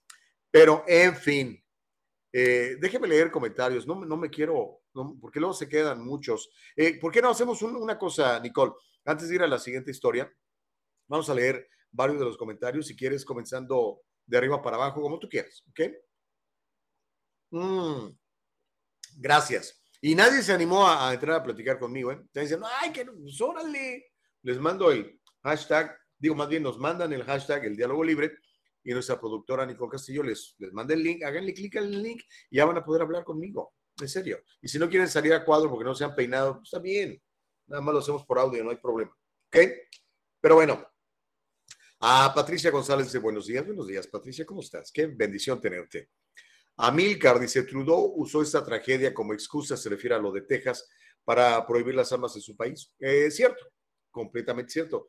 Son bien aprovechados. Como decía uh, Ram Emanuel, aquel que era este, asesor de, de, Obama y que después fue alcalde de Chicago, ¿no? Nunca podemos eh, dejar pasar una oportunidad de esta. Dice, never, ¿cómo, cómo, cómo era la frase en inglés? Never let a tragedy goes to waste o algo así. Que nunca desaprovechemos una tragedia como esta para sacar partido, ¿no? Eh, y lamentablemente, pues lo hacen todos los políticos de derecha, de izquierda o de en medio. Eso sí es absolutamente cierto. Okidoki. Um, ¿Quién más? Bueno, Amilcar ya leído de Amilcar. Uh, Josefina dice, esos comentarios de Homero son el único modo de cómo adquirir, de cómo adquiere atención. Si aquí estoy yo hablando de él. uh, no, yo creo que no necesariamente, ¿no? O sea, Homero tiene un punto de vista. Y es un punto de vista que está defendido de manifestarse en la Constitución de los Estados Unidos. Entonces, por lo menos a nosotros, los que somos conservadores, nos gusta respetar el libre albedrío y nos gusta reconocer que todo el mundo tiene derecho a expresar sus puntos de vista. A nosotros, los conservadores. A la gente de izquierda hay unos que no les gusta. Ellos quieren que su retórica sea la única. Y cuando uno dice algo que les molesta, dicen que usamos hate speech es otra, son bien hábiles estos tipos de la izquierda para inventar cosas, frasecitas así bien cachis y, te, te, la creen. Tanto chavo universitario ahorita pagando cientos de miles de dólares en su educación y le están adoctrinando con esas tonteras. En lugar de enseñarles lo que dice la Constitución de los Estados Unidos. Alex dice, buenos días, Gustavo. Obama no era negro, era mestizo, resultado de la unión de una mujer blanca y un africano. Así es una gran parte de la población y es obvio que el mestizaje existía por la convivencia entre gente de diferentes colores de piel durante... Ah, ya no vi el resto. Híjole. Y no sé ni dónde quedó. Sí, en realidad Obama es café con leche, ¿no? Es blanco y negro, sí es cierto. Eh, pero lo consideran el primer presidente negro en, la historia, ¿no? Pues ya, ¿cómo se llama esta señora?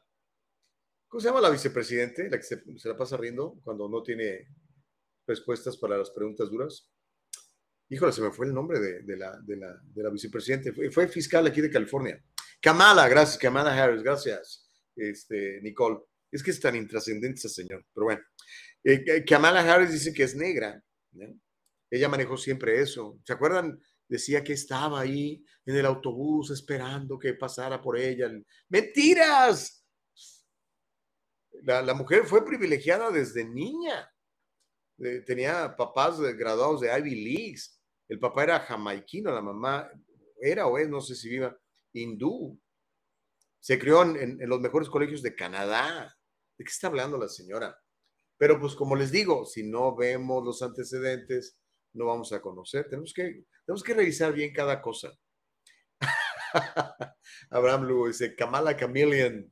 ¿Se acuerda de aquella canción? Cama, cama, cama, cama. Ok, bueno.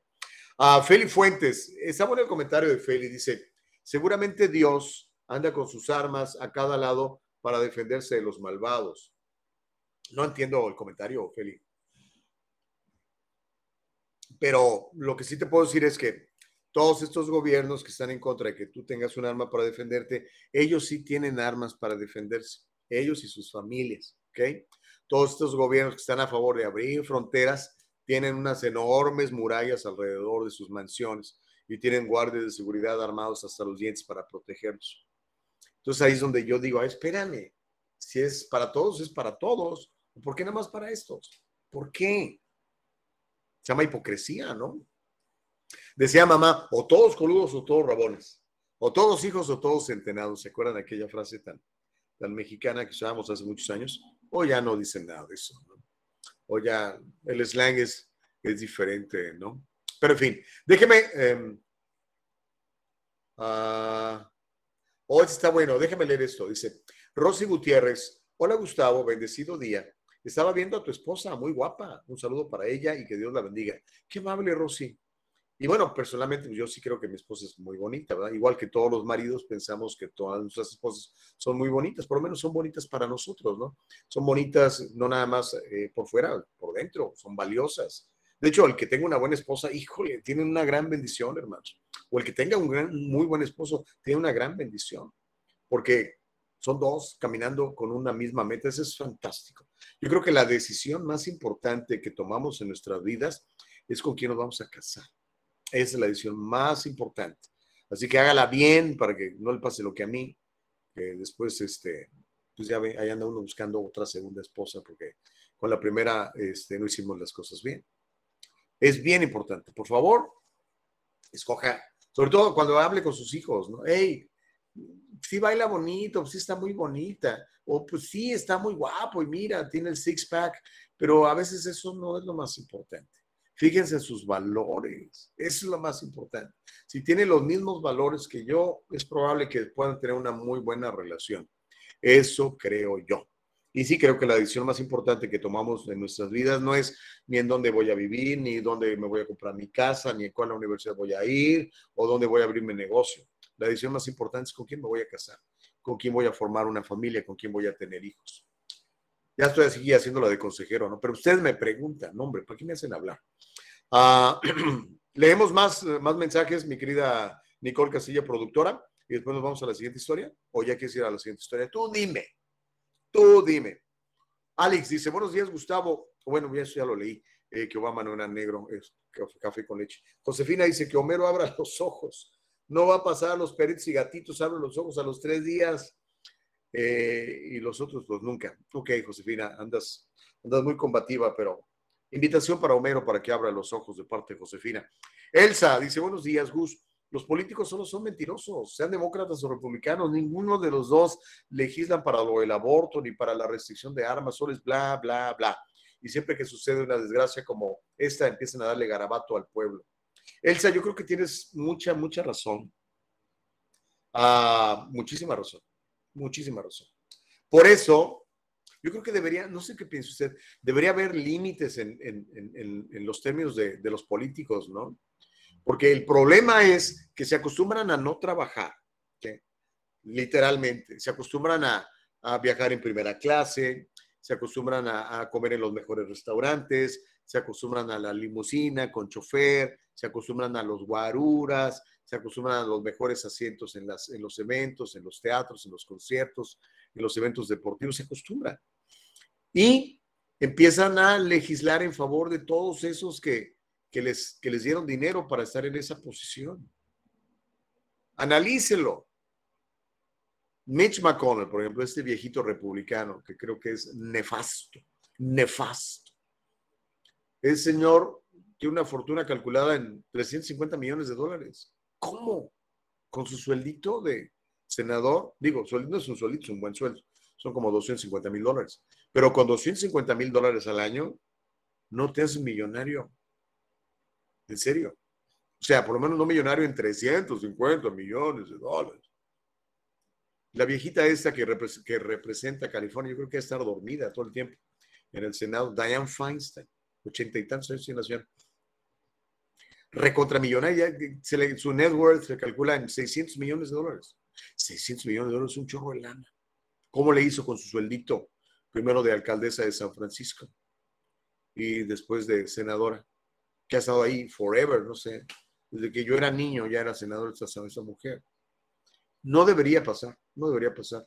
Los políticos se vuelven corruptos por el poder y por el dinero, sobre todo porque no tienen sus valores correctos, no está bien puesto su corazón.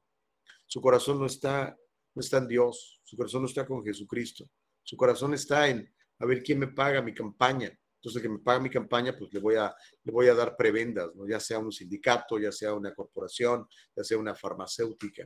Y es lo que estamos viendo. Por favor, abran los ojos, por el amor de Dios. Ok, uh, ¿quién más? Eh, Raúl Serrano, ¿eso? No, Rubén dice, si, dice, si en Australia después de esa tragedia no ha vuelto a pasar, dice Rubén Díaz que sí, en Australia después de esa tragedia no ha vuelto a pasar.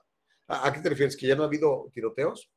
Oh, no, pues si nadie tiene armas. Bueno, el gobierno sí, que por eso los dejaron encerrados y los agarraban y los metían en la cárcel si andaban en la calle. Ah, pero si tú quieres eso, carnal, pues que nadie te detenga. Nelly Moon dice, ¿cómo es la situación de Nueva Zelanda? Pues así, literal. De hecho, creo que ayer, antier, Biden se reunió con la primera ministro de, de Nueva Zelanda y le estaba pidiendo, eh, le estaba pidiendo ideas para aplicar las mismas políticas de Nueva Zelanda en Estados Unidos. Algo que nunca va a pasar. Entiendan eso, por favor. No va a pasar porque está garantizado tu derecho a poseer un arma o dos o diez en la Constitución. No va a pasar. Y créanmelo, ahí se calcula, ayer vi una estadística, más o menos son como 220, a ver si no estoy mal, pero por ahí anda, 220 millones de armas legales registradas en Estados Unidos. Legales, ¿eh? No estoy hablando de las que tiene la mafia, no estoy hablando de los que tienen la M, no estoy hablando de los que tienen eh, los eh, narcotraficantes, no estoy hablando de los malandros y pandilleros que tienen más armas. Estoy hablando de armas legales registradas que se compraron eh, a través del sistema bancario, con un cheque, con dinero en efectivo, con una tarjeta de crédito, que se registraron ante el gobierno. Son más de 200 millones de armas. Y esos señores no van a entregar esas armas. Claro que no lo van a hacer. No lo van a hacer. Rubén Díaz, lo monstruoso es que a pesar de sus antecedentes familiares pudo comprar ese tipo de armas. Solo pasa en USA y seguirá pasando. Rubén, no debería de pasar. No debería de pasar. Una persona tiene que estar en sus cabales para poder comprar una pistola o una AR-15 o, todas estas armas que, están al alcance de la gente. Yo sí estoy a favor de que a la gente, la gente tiene que pasar un examen psicológico. ¿En serio? y debe tomar un curso. Yo no tengo armas, ¿eh? pero ya le pedí a mi mujer a ver si me lo regala ahora para el Día del Padre. Quiero tener ya una. Ahorita lo único que tengo es un machetote de este tamaño a un lado de mi cama. Este, pero ya hay un bate, un bate béisbol. Pero este, si yo me voy a comprar un arma, número uno, quiero que me hagan un análisis. A ver, ¿este cuándo está loco? Es un ciudadano, paga sus impuestos, dónde vive, o sea, todo eso que ya sabemos, ¿no? Pero aparte de que, recibas un entrenamiento, que sepas cómo armarla, desarmarla, cómo disparar, o sea, para que seas absolutamente responsable. Los amigos que yo tengo que tienen armas hacen eso. Son bien hábiles para disparar. Sí conocen, saben tirar.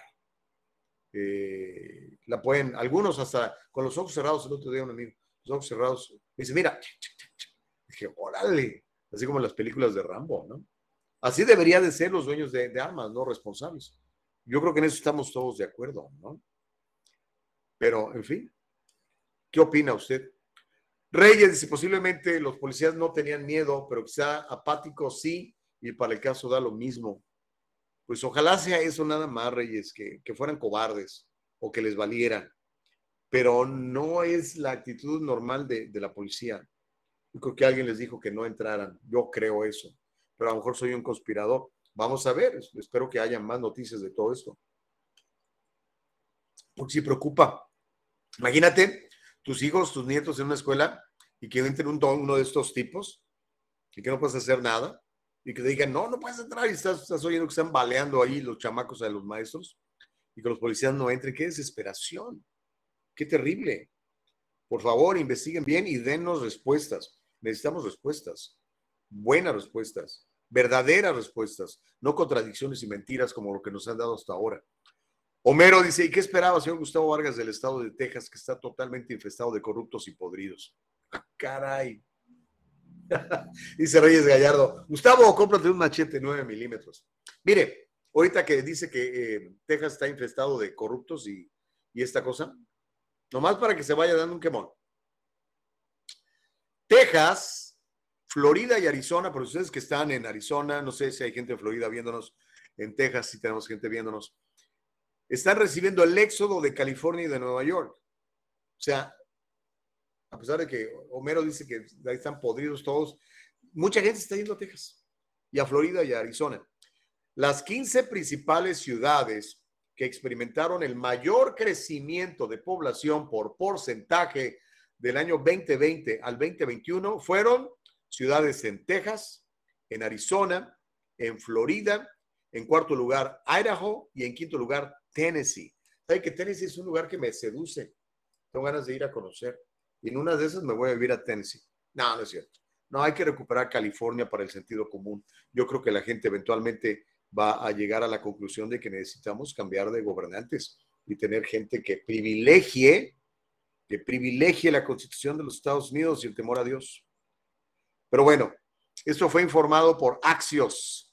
Estados Unidos se está extendiendo hacia, hacia el sur y el oeste y está creando nuevas ciudades en auges, centros tecnológicos, centros de poder de ascenso, de acuerdo al informe de Axios. Al analizar nuevos datos de la Oficina del Censo de Estados Unidos, Axios descubrió que Georgetown, en Texas, tuvo el mayor crecimiento poblacional entre julio del 2020 y julio del 2021. Creció un 10.5%. Imagínense, si hubiera comprado real estate en Georgetown, Texas, a lo mejor te tenía un billetote ahorita. Eso es una tasa que duplicaría la población en menos de siete años. Las ciudades que siguieron en crecimiento fueron Leander, en Texas, con un 10.1% en un solo año de crecimiento. ¿eh? Quick Creek, Queen Creek Town, en Arizona, está bien bonito ahí, conozco, 8.9% creció. Buckeye, Arizona, creció un 8.6%. Y New Braunfels, en Texas, que creció un 8.3%. La estimación de población de la Oficina del Censo muestra que, vean ustedes, Chicago, Los Ángeles y Nueva York, todas esas ciudades dirigidas por años por eh, políticos de izquierda, están liderando el declive residencial urbano. La gente literalmente está huyendo de Los Ángeles, Nueva York y Chicago. Y si se fija, son ciudades que tienen fiscales, que están más a favor de los criminales que de las víctimas de los criminales. Y pues por eso la gente, pues lamentablemente opta por irse, ¿no? Y es duro dejar una ciudad donde uno ha vivido tantos años o donde han nacido, ¿no? Pero bueno, hay muchas tierras abiertas en Harris, dice eh, Nicole, como que Nicole también se anda queriendo ir a Texas. ¿En serio, Nicole? ¿Cómo le, cómo le parecería, qué le parecería la idea esa de, vamos a Texas? Por cierto, voy a estar en Texas. ¿Cuándo voy a estar en Texas? De este fin de semana al otro. Ya le voy a contar a lo que voy. Eh, y no, de hecho, le tengo que dar esa bomba, pero todavía no es tiempo. Pero ya le, ya le voy a, ya la voy a platicar. Dice Nicole que ya fue a esas tierras y está hermosísimo. Pues, ¿cómo no? Debe ser lindo, ¿no? Sobre todo si comparas, ¿no? Por ejemplo, vas al downtown de Los Ángeles, ¿no? Y ves ahí las agujas hipodémicas, una señora desnuda haciendo popó en la banqueta, un señor inyectándose metanfetamina, eh, eh, otra persona por ahí dormida. Eh, he visto cada cosa, así como en la película de, de, Batman, de, ¿cómo se llama? Ciudad Gótica, Gotham City. Gracias, señor alcalde Garcetti. Digo, por si quieren elegir otro como él, ya vienen las elecciones el 7 de noviembre. ¿Cómo la va? ¿Cómo la va? Ok, son las 8.23. Nos queda todavía tiempo para platicar con ustedes en el diálogo libre. Uh, Rubén Díaz dice: al paso que van, Texas va a ser azul. Ese sí, fíjate que qué buen punto tienes. Porque la onda es: la gente sale huyendo de la porquería de, de, Los Ángeles, de Nueva York, de Chicago, y llegan a Texas y quieren traer la misma porquería. Pues entonces, ¿en qué quedamos? ¿Ah? Eh, creo que fue Ron DeSantis, el gobernador de Florida, que dijo, por favor, son bienvenidos, pero no traigan sus puntos de vista aquí, déjenlos allá en California, déjenlos allá en Nueva York. Aquí queremos ser libres, queremos privilegiar la primera y la segunda enmienda de los Estados Unidos, queremos crecer, queremos tener bajos impuestos. Y es que eso atrae a muchos. ¿eh? Por ejemplo, Texas no tiene impuestos eh, estatales, Florida no tiene impuestos estatales, Arizona sí los tiene, pero son más bajos. Entonces, este, eso atrae a muchos. Y aquí California, pues, óigame, 8 dólares el galón de gasolina, 8 dólares. Dios mío de mi vida, ¿a dónde vamos a llegar? Porque mire, le voy a reiterar, la gente que, que, pues, que le va bien, que tiene su lana, pues a lo mejor los 8 dólares no le afectan tanto, o 10, o 15 dólares de galón que pasan por gasolina. Pero esto le pega a la gente más más desfavorecida, le, le pega bien duro a la clase media, a la clase media baja, a los pobres. Imagínense, ayer, por ejemplo, que me tocó dar un entrenamiento ahí en, la oficina de finanzas que, de la cual formo parte, estaba platicando con, con los agentes y les decía, el gobierno insiste en que la inflación es de 8 puntos, 9 puntos, Pero no es cierto, la inflación es muchísimo más alta que eso. Si, por ejemplo, el año pasado usted compraba un libro de carne para asar en 7 dólares y ahora vale 16 dólares, eso es un aumento de más del 100%. Eso no es una inflación de 8 puntos. Si usted compraba un galón de gasolina por 3 dólares 50 en California y ahora está pagando 6, 7, 8 dólares, eso no es un aumento de 8 puntos por ciento. Es un aumento de 100% o más. Está terrible la cosa y le pega a la, más, a la gente más pobre. Imagínense una persona que gana, no sé, 15 dólares la hora que además son 15 dólares de, de la hora antes de impuestos. De esos 15 todavía tiene que pagar el 11% de impuesto para el gobernador Newsom, más lo que le toque pagarle a Biden. Entonces, de esos 15 dólares le van a quedar como 10. Y tiene que llenar el tanque de gasolina para ir a trabajar. Y antes lo llenaba con 30 y ahora le cuesta 60. Es un golpe brutal a las clases más bajas. Es así, verdaderamente es una guerra contra los pobres de parte del gobierno literal. Pero muchos de ustedes están contentos porque ya el presidente no es, Trump. Pues que nadie los detenga, ¿no? Ok. dice Moses Castillo, oh, el diálogo libre le manda saludos a Moses. Oh, es que Moses me anda ahí promoviendo. Gracias, Moses Castillo. Dice Isabel FB, los de Texas se mudan a California, pero si ya están retirados, ¿por qué en California les ayudan más? Hoy es un buen punto. Pero ¿sabes qué? De la gente que sale a la gente que entra, tenemos un déficit en California. Por eso es que hemos, pedido, eh, hemos perdido escaños en el Congreso. Tenemos menos población hoy en día. Eh, pero, hey, tiene sentido esto, ¿no? Gente pobre que se viene a California porque sabe que aquí los vamos a mantener, ¿no? Les vamos a dar eh, medical, les vamos a dar estampillas, todo ese rollo. Híjole, no, pero eso es muy triste, ¿no? Imagínense una vida de parásito. No. Cuando Dios nos hizo libres y nos hizo a su imagen y semejanza y tenemos capacidad de crear y de producir de, tal manera que hasta sobreabunde para que bendigas a tus papás, para que bendigas a tus amigos. No, hombre. Una de las satisfacciones más grandes que yo tengo en la vida es poder ayudar a, otra gente. A veces, no mucho, 50 ¿ah? dólares, 100 dólares, pero se siente uno muy bien cuando lo puede hacer. Cuando uno honra a sus papás, por ejemplo. ¿ah?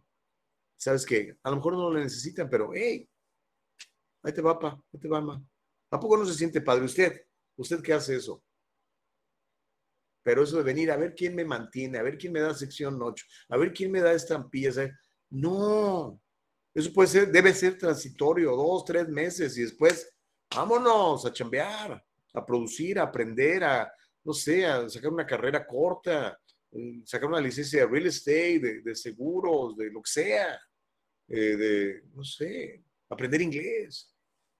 Creo yo. Perdóneme si lo molesto, pero ya sabe que aquí el diálogo es libre. Y si usted tiene otro punto de vista, compártalo, por favor. Es el diálogo libre, es el diálogo libre.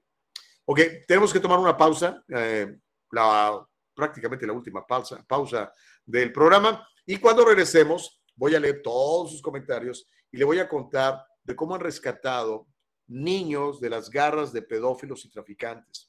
Y eso no pasó en México, no pasó en Centroamérica, eso pasó aquí en los Estados Unidos. Y eso está pasando todos los días en los Estados Unidos. El tráfico de niños, el tráfico de personas es abrumador. Los criminales se han dado cuenta que a veces hay más dinero en traficar niños que traficar heroína o metanfetamina. Tenemos que estar alertas y tenemos que denunciarlo a las autoridades. Cuando regresemos, le platico de esto y de otras cosas más aquí en el Diálogo Libre.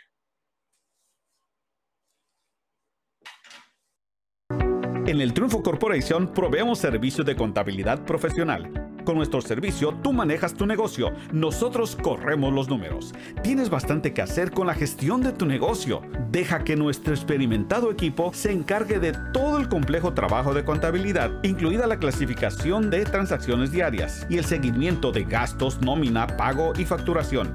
En el Triunfo Corporation nos aseguraremos de que siempre tenga una idea clara de su situación financiera. Confíe en que su trabajo de contabilidad administrativa se procesa de manera precisa y oportuna. Ahorre tiempo valioso, recupere todas esas horas dedicadas a la contabilidad y utilícelas para hacer avanzar su negocio. El Triunfo Corporation, localizado en el 1415 al este de la 17 Street. En el Triunfo Corporation proveemos servicios de contabilidad profesional con nuestro servicio tú manejas tu negocio, nosotros corremos los números. Tienes bastante que hacer con la gestión de tu negocio. Deja que nuestro experimentado equipo se encargue de todo el complejo trabajo de contabilidad, incluida la clasificación de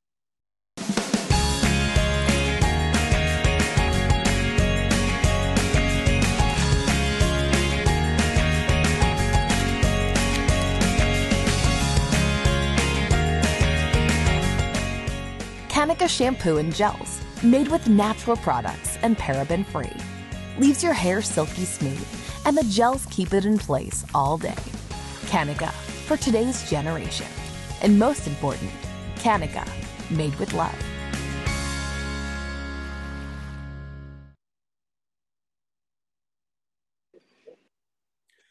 Ay, Dios mío, qué privilegio poder platicar con todos ustedes aquí en el Diálogo Libre. Les agradezco mucho de veras que nos vean, que nos comenten, que nos compartan y sobre todo que privilegien el diálogo libre. No cerremos la puerta a la conversación, aunque la otra persona piense distinto a usted. Ejerce el diálogo libre. Acérquese. ¿Sabe que está con, nosotros el, detective eh, Moses, Moses eh, Castillo? ¿sí? Moses Castillo. Moses, ¿estás por ahí? ¿Cómo te va? Muy buenos días. Buenos días, uh, Gustavo. Gracias. Un buen show. Gracias por tu información. Es muy importante. ¿Se escucha? Te escuchamos perfectamente, compadre. Muy bien. ¿No se escucha? No, sí te, sí te oímos bien. ok, gracias. E, este tema de, de, uh, tráfico humano, uh, especialmente para los niños, es un, un tema muy importante Gustavo, porque yo investigué casos de abuso infantil por varios años y no vas a creerlo, por mi víctima más, más pequeña, uh, nomás tenía la edad de cuatro a seis semanas de nacer. Wow. horrible, ¿verdad? Y estas cosas sí ocurren, sí existen. Y gracias por traer luz a, este, a esta epidemia de, de tráfico humano. Ahora, detective Moses Castillo, con, con toda tu experiencia en perseguir estos tipos de, crímenes, ¿por qué no le estamos dando la dimensión correcta a esto? ¿Por qué esto no sale en los periódicos? ¿Por qué esto no se habla en la televisión? ¿Por qué es una notita por ahí, a veces perdida en el periódico? ¿A quién le interesa que no sepamos de esto?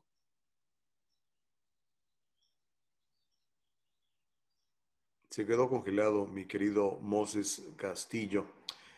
Ah, pero es una pregunta que deberíamos de hacernos todos. ¿eh? Y mire, le voy, a, le voy a dar los datos mientras reconectamos con, con el detective Castillo para que sepa usted cómo corre el agua. Después de una operación de tres semanas en la que participaron múltiples agencias, los oficiales de seguridad lograron localizar y recuperar a 70 niños desaparecidos. ¿Cuántos? 70 niños la mayoría de ellos en el oeste de Texas. Eso de acuerdo a un comunicado de prensa del Servicio de Inmigración y Aduanas de los Estados Unidos. Los niños y adolescentes desaparecidos tenían edades entre los 10 y los 17 y eran víctimas de tráfico sexual y de abusos físicos y sexuales. La operación dirigida por el equipo de investigaciones de seguridad nacional de El Paso en Texas, con la ayuda de otros eh, organismos federales, estatales y locales, se desarrolló desde finales de abril hasta mediados del mes de mayo en El Paso, Texas, y los condados de Midland, de Hector y de Tom Green en Texas. 70 niños rescatados. Y esos son los que rescatan. A mí me parte el corazón escuchar estas historias. Porque sabe usted la cantidad de niños que al año desaparecen en Estados Unidos. ¿Tiene una idea? ¿Quiere que le dé un número? 800 mil. ¿Se lo repito? 800 mil. ¿Por qué nadie habla de eso? ¿Por qué nos concentramos en quitarle las, pistolas a, a, la gente porque este desgraciado fue a matar 19 niños en una escuela? Terrible, no debe de pasar. Pero estas cosas están pasando todos los días y están allí y nadie dice nada. Nadie trae el, tema a conversación. ¿Por qué? ¿Por qué? Mire esta, esta, esta nota que me pasa Nicole, mi productora muy buena, dice, cada 40 segundos un niño desaparece o es secuestrado en los Estados Unidos. Cada 40 segundos.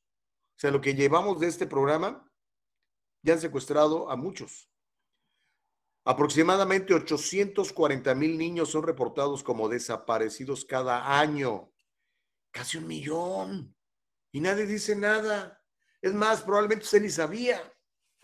El FBI estima que entre el 85 y el 90% de estos desaparecidos son niños, niños, o sea, chiquitos. Y obviamente no los van a utilizar para, para trabajar en fábricas. Ay, Dios mío, eso me parte el corazón. Pedofilia, pornografía infantil, abuso físico, abuso sexual, muerte.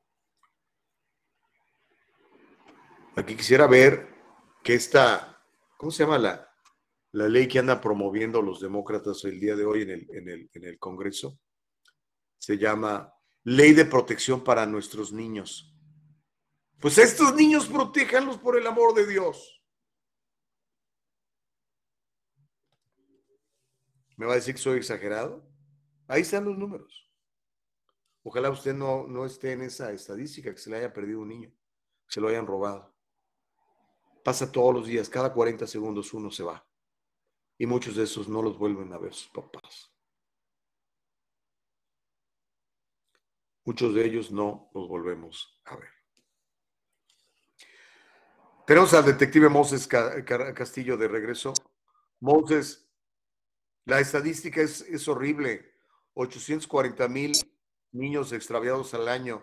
Cada 40 segundos un niño es secuestrado o desaparecido y ya no los volvemos a ver y los utilizan para explotarlos sexualmente y para demás barbaridades. ¿Quién, ¿Quién hace esto? ¿Cuál es la característica de un pedófilo? ¿Cuál es la característica de alguien que, que hace esas cosas tan terribles contra, contra nuestros niños, Moses? Explícamelo. No lo entiendo. Moses, are you able to hear me? Sí, sí te escuchamos. Bueno, pues ha tenido problemas, Moses. Eh, pero ahí está la pregunta para usted. ¿Qué? Nos espantamos de otras cosas. Ya no digamos de los abortos, que es otra onda que a mí me duele en el corazón. Porque son seres humanos indefensos que voluntariamente y ante el contubernio de todos son asesinados.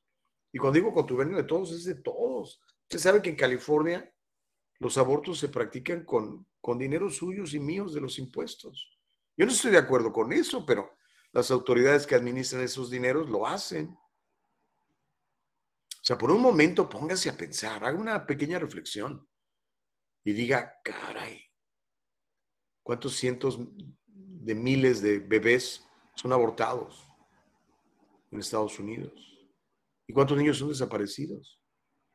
Esta ley de protección de los niños debería enfocarse en eso. Vamos a proteger a los no natos, vamos a proteger a los niños de que sean secuestrados. ¿Dónde están? ¿A dónde se van? ¿Quién se los lleva?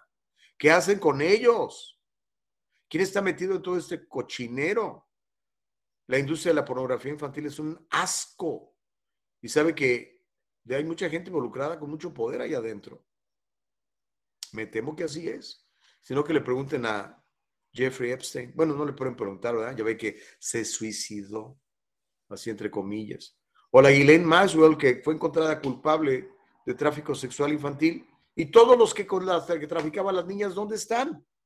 Yo me quedé con ganas de saber quiénes son y que los metan a la cárcel.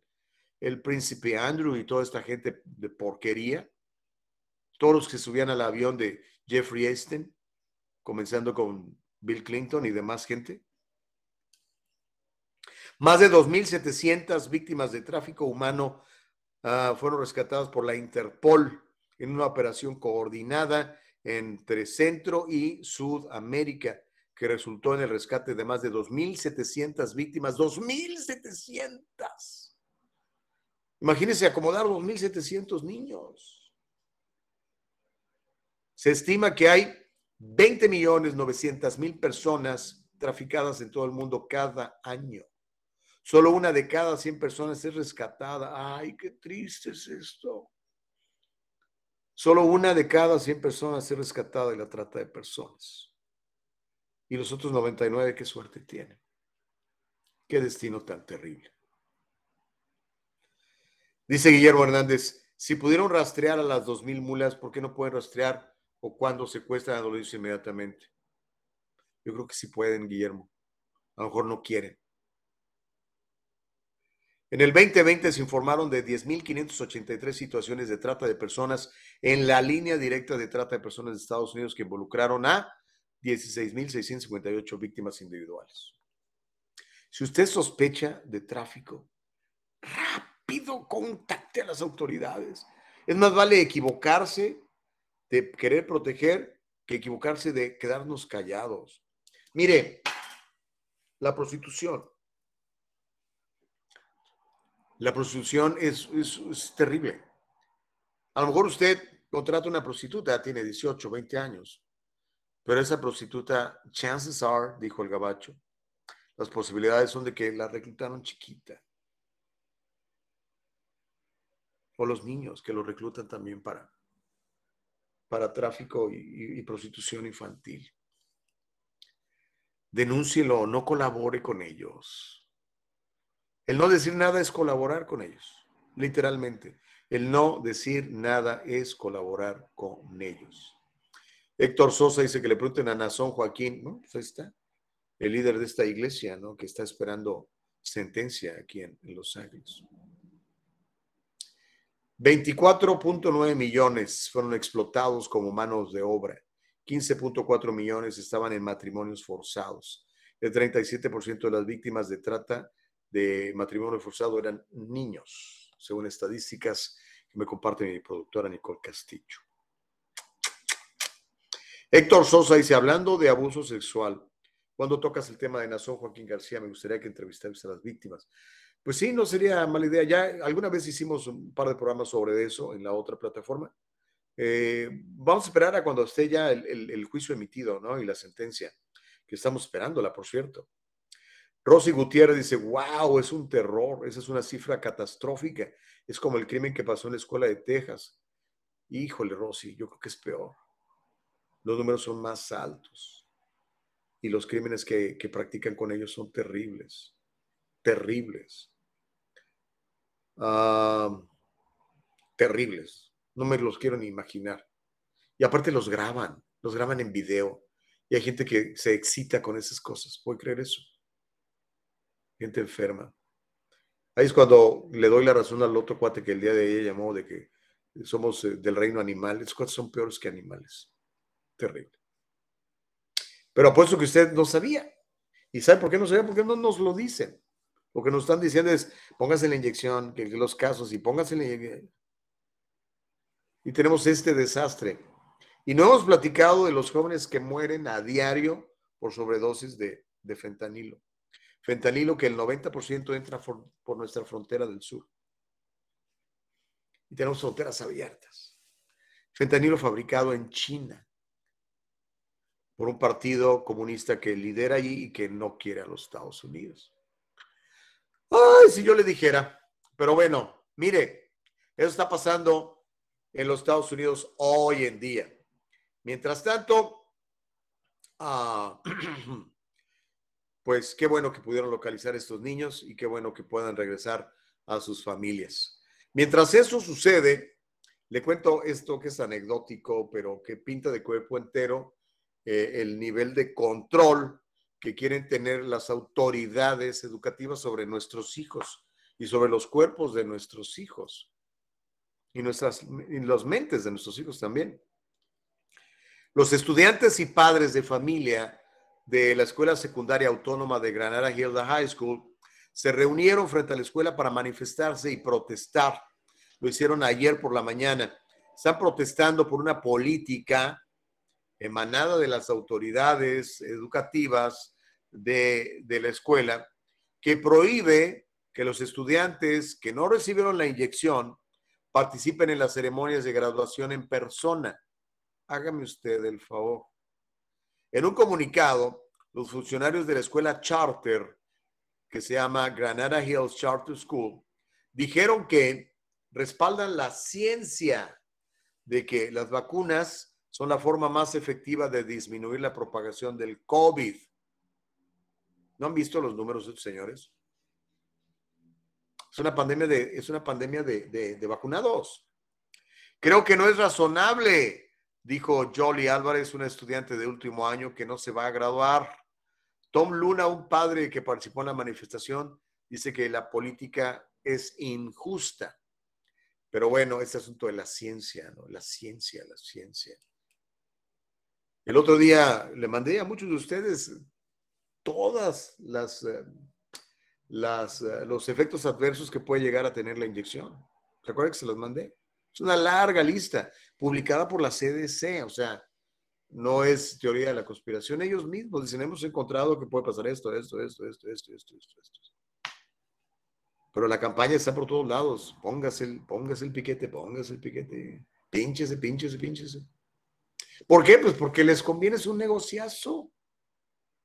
Eso ya lo hemos platicado hasta la saciedad, ¿no? Es un negociazo. ¿Quién gana? Las farmacéuticas. ¿Quién patrocina a los políticos? Las farmacéuticas. Si es tan obvio, ni siquiera lo disfrazan, ¿no? Antes lo hacían más por abajito, eres absolutamente así. Al aire libre, para que todo el mundo se dé cuenta. Pero en fin, nos quedan unos cuantos minutos. Eh, quiero leer todos los comentarios que, nos, que, amablemente nos han estado haciendo antes de irme para que no se queden ustedes por fuera. F. Chávez dice, de acuerdo con Myron, tengo un chorro de dudas con lo que pasó en Ubalde. Tú y, tú y millones, compadre, tú y millones. Nos han echado puras mentiras y luego se contradicen las versiones y hasta el momento no han sido transparentes. Eso sí lo tengo muy claro. Alex, ¿qué dice Alex? con esas cifras de niños desaparecidos, inseguridad en las escuelas, muertes de niños por armas de fuego, etcétera, no podríamos decir que este es el mejor país del mundo, porque ¿de qué sirve el dinero si los niños padecen de todos estos flagelos? Pero ¿sabes por qué padecen de todos estos flagelos, Alex? Porque lo hemos permitido, compadre.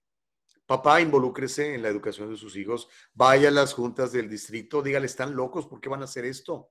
¿Por qué van a quitar la policía? ¿Por qué van a quitar los guardias? ¿Por qué me quieren este, meter el piquete a mi hijo si él no quiere? O, si usted no quiere, pues dígale, ¿no? Pónganle el piquete, cuatro póngale si quieren. Pero involúcrese, que no sean los demás quienes tomen decisiones por usted. Estos de, de gobierno son, están hambrientos de más poder. Y mientras más poder les demos, más poder van a querer. Es, es como una droga para ellos. Newsom eso es un emperador, literalmente, y se siente feliz y cree que la gente lo quiere. What a despicable guy. En serio. Myron dice, Ubalde huele mal, podría ser una falsa flag, un false flag, nada concuerda. Las cadenas de tres letras son el brazo derecho de la izquierda, solo están mal informándonos, borreguitos que lo siguen. El 90% de la verdad, dice Myron Duarte. Órale. Pues ahí tiene a Myron, que parece que ya este, tiene su postura muy, muy clara, ¿no? Ah, Corina dice qué tristeza por los niños. Sí, imagínense, castigados, golpeados, violados, violentados, explotados y muchas veces muertos. Y los papás tristes porque nunca los volvieron a ver. Imagínense, usted que tiene un nieto o un hijo que de repente desapareciera. ¿Qué pensaría? No se lo deseo a nadie, por supuesto. Gerardo dice, el problema es que van con las mismas ideas de los demócratas y así es peligroso para esos estados. Oh, sí. O sea, si usted se muda de California porque no tolera los impuestos de California, no tolera las políticas invasivas de California, no tolera que lo encierren y que no lo dejen trabajar y se va usted a Texas, pues no vote por los mismos, por el amor de Dios, ¿verdad? Eso es como, eso es como una locura, ¿no? De hecho, ¿quién decía eso? Einstein, ¿no? Locura es hacer cada vez lo mismo y esperar resultados distintos. Ojo, que vienen las elecciones, que no les coman el coco los políticos, son unas ratas. Revise sus antecedentes y en base a eso decida. No lo que oye, lo que ve, por los frutos vamos a ser conocidos, recuerden. Okidoki. ¿Quién más comenta? Me quedan 10 minutos, 11 minutos de programa. Isabel dice, exacto. Y aquí en Texas no nos quieren. Yo me vine hace ya siete, siete años y te lo hacen saber. Pero ¿por qué no te quieren, Isabel? ¿Porque llegas con ideas de progresistas demócratas o por qué no te quieren? Porque mira, te cuento, mi hermana, ¿cuánto hace que mi hermana se fue de California? A ver, ¿qué edad tiene mi sobrina? Yo creo que fácil unos 18 años. Y no tiene ganas de regresar. No quiere venir ni de vacaciones. La última vez que vino de vacaciones a California hace como, ¿qué sería? Seis años. Este, no le gusta, porque Gustavo, ustedes en California están locos. Y eso que hace seis, siete años no estábamos tan locos. Hoy, hoy lo que vemos hoy es increíble. Des una vuelta por Los Ángeles, por el amor de Dios. Des una vuelta por la Placita Olvera. Des una vuelta por, por la Little Centroamérica, por poner ejemplos. Está lleno de, de drogas, de basura, de indigencia, de criminalidad. No era así California. Yo tengo 34 años viviendo en ese país. California era bien bonito. Sigue siendo bonito porque el clima es fantástico, ¿no? El problema es la inseguridad, los impuestos, el cochinero, los problemas de, de salud mental los problemas de, de abuso de drogas. Nuestros jóvenes están muriendo por fentanilo, literalmente. Los chavos están entrando en esa onda y sacarlos de ahí es bien complicado. Dice Héctor, cuando dices que la gente no quiere a Gaby, ¿te refieres a todos o a una mínima parte? No, me refiero a gente como yo. Yo lo detesto. A lo mejor pues, tú lo quieres, está bien. Tengo varias amigas que me dicen que está bien guapo. Y sí, está muy guapo, ¿no? Lo ves, nunca trae un pelito despeinado. Y delgadito y con buenos trajes. Pues se ve bien. Pero ve lo que ha hecho, hermano. Date una vuelta por San Francisco. La gobernó ocho años. Es un cochinero, es un muladar, es un basurero. Y en eso está convirtiendo California con el mandato de este señor. Ah, pero eso sí te va a mandar un cheque de 400 dólares para ayudarte con la gasolina, cuando nos podría quitar el dólar y medio de impuesto que pagamos cada, cada vez que le ponemos un galón de gasolina a nuestro carro. Eso ayudaría a la familia pobre, eso ayudaría a combatir la inflación, pero no lo quiere hacer. Quiere tener más dinero para, para financiar sus planes y sus proyectos, como por ejemplo pagarle los abortos a gente que viene de otros estados. Pagarle los abortos, pagarle la transportación, pagarles el hospedaje y pagarles las comidas con tu dinero y el mío. ¿Te parece que eso es bueno, inteligente? Si lo piensas, pues está bien, tienes todo tu derecho a hacerlo. A mí me parece que es nefasto, pero pues cada quien, ¿no? Mike dice, si es muy cierto eso, Gustavo, las farmacéuticas no piensan en las personas, ellos piensan en el billete. Un doctor me dijo una vez, qué bueno que regresaste a mi clínica así que ese es mi negocio. Bueno, pues sí. O sea, para que una píldora se venda, pues necesitas que haya una enfermedad, ¿no? Y si no hay una enfermedad, hay que inventar la enfermedad, como hicieron en el laboratorio de Wuhan con lo que ya todos ustedes saben, ¿no? Ay, Dios mío, Reyes Gallardo dice, pues sí que es triste, por cierto, los judíos están muy metidos en el tráfico de órganos. ¿Será? ¿Qué tipo de judíos? No sé. Tengo amigos judíos que son bien decentes, ¿eh? bien trabajadores, tienen su negocio y tal. muchos de ellos son demócratas, lamentablemente, ¿verdad? Pero en fin, pues cada quien, ¿no? Amilcar dice, el jefe de la policía de Ubalde ha dejado de cooperar con las autoridades y es candidato a concejal de la ciudad. O sea, no le importa la tragedia que ha sucedido en su ciudad, está más preocupado por su candidatura, dice Amilcar Morroy. No lo sabía, si es así, qué triste, ¿no? Qué triste, qué triste, qué triste. qué tristeza por los niños, pues sí. dice Isabel, otra vez les recomiendo esta serie Sweet Tooth o Dulce, Dulce Diente o Diente Dulce. La voy a buscar. ¿Dónde, dónde está esa serie, Isabel FB? Eh, ¿Y de qué, de qué trata? Cuéntanos un poquito, no si es así.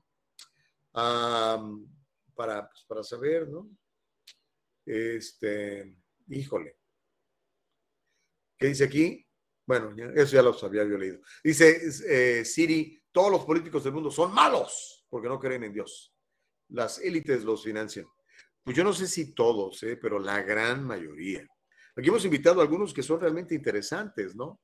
Pero vamos a ver si no es de dientes para afuera, ¿no? Ahora que platicamos, por ejemplo, con, con el doctor Cárcamo, me pareció un tipo muy decente, que no es político, pero que ya sea todos los políticos y está postulándose para el Distrito 35 y representar eh, a los californianos en el Congreso, ¿verdad? Ojalá le vaya bien, Gente que, gente que quiere hacer las cosas bien. Eh, pero sí, eh, no, no nos desalentemos, porque créamelo, al final el bien siempre triunfa contra el mal la verdad siempre se impone a la mentira. Pero tenemos que estar alertas para que no nos lleven entre las patas los caballos de la maldad de muchos de estos políticos. O me gustó esa frase, para que no nos lleven de entre las patas los caballos de la maldad. Uy, padre, anótame esa frase y la vamos a poner en mi próximo libro. Ah, dice Isabel que es Netflix sobre las vacunas. No, no, no, no lo he visto. Yo cancelé mi cuenta de Netflix ya hace rato porque como son bien woke y andan promoviendo cosas que no me gustan, les dije bye, les cancelé a ellos, a Hulu, a Amazon, a todos, bye, no les voy a dar mi dinero. dice Isabel FB, no sé, pero yo tuve que cambiar las placas de mi carro porque varias veces me insultaron. Y hasta, y hasta cuando fui a registrar mi carro en las oficinas me trataron muy mal. Lo que pasa es que piensan que todos somos iguales. Pues qué triste que te haya pasado eso, Isabel. La verdad, este, yo he estado varias veces en Texas. ¿Cuántas? Pues por lo menos unas cinco. Y voy a Texas ahora el próximo fin de semana, no ese, pero el otro. Y nunca he tenido ninguna mala experiencia, la verdad. Y a veces llego hasta con mi gorra de los Dodgers para que vean soy de California. Ah, pero pues qué, qué, triste que te haya pasado eso. Obviamente lo creo que te pasó, Isabel. Y qué lástima, ¿no? Pero pues, una vez más, este, recordemos que lo que los demás piensen de uno eso no es uno. Uno es la imagen y semejanza de Dios. Punto. Si el otro piensa que no es que pues es su bronca, ¿no? Eh, yo no vivo por la opinión de los demás, yo vivo por la opinión de Dios. Y con Él es con el que quiero quedar bien y es el que quiero servir. Puedo equivocarme, por supuesto, pero no lo voy a hacer a propósito. Interesante, ¿no? Ay, Dios mío de mi vida. Eh, se puso muy sabroso la, conversación. El cheque de 400 dólares para la gasolina lo van a enviar a finales de octubre para comprar el voto de los tontos borreguitos, dice Amilcar. Todavía ni está aprobado eso, ¿eh? ¿eh? pero sí, no lo dudaría, porque pues de lo que se trata es de, de que la gente diga, ay, no, si el gobernador es bien bueno, me regaló dinero. ¿De dónde te va a regalar dinero ese gusano? Bueno, perdón, ese gobernador. Él no te regala dinero. Es el dinero de todos. Él su dinero lo tiene bien guardadito.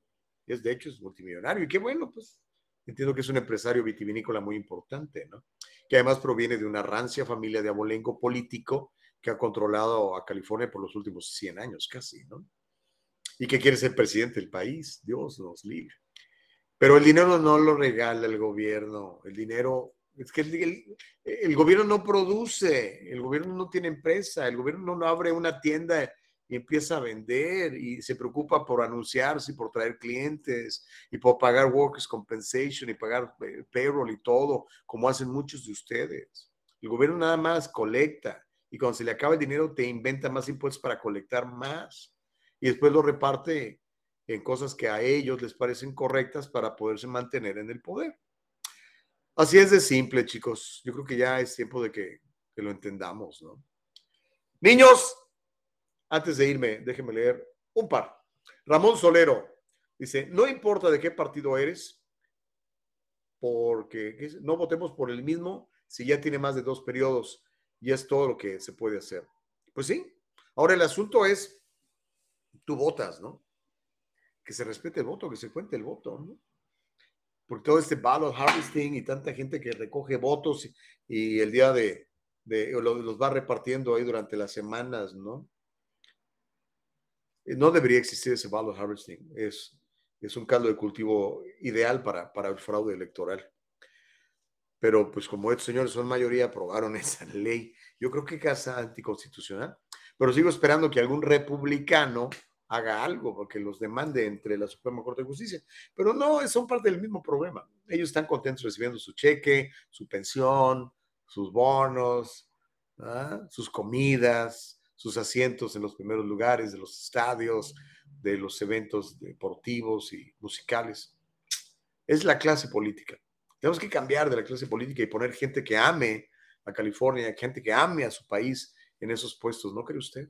Que ame a su gente, que realmente se preocupe por su prójimo. Pero bueno, uh, Mónica dice, Gusano, no, perdón, el governor. It was funny.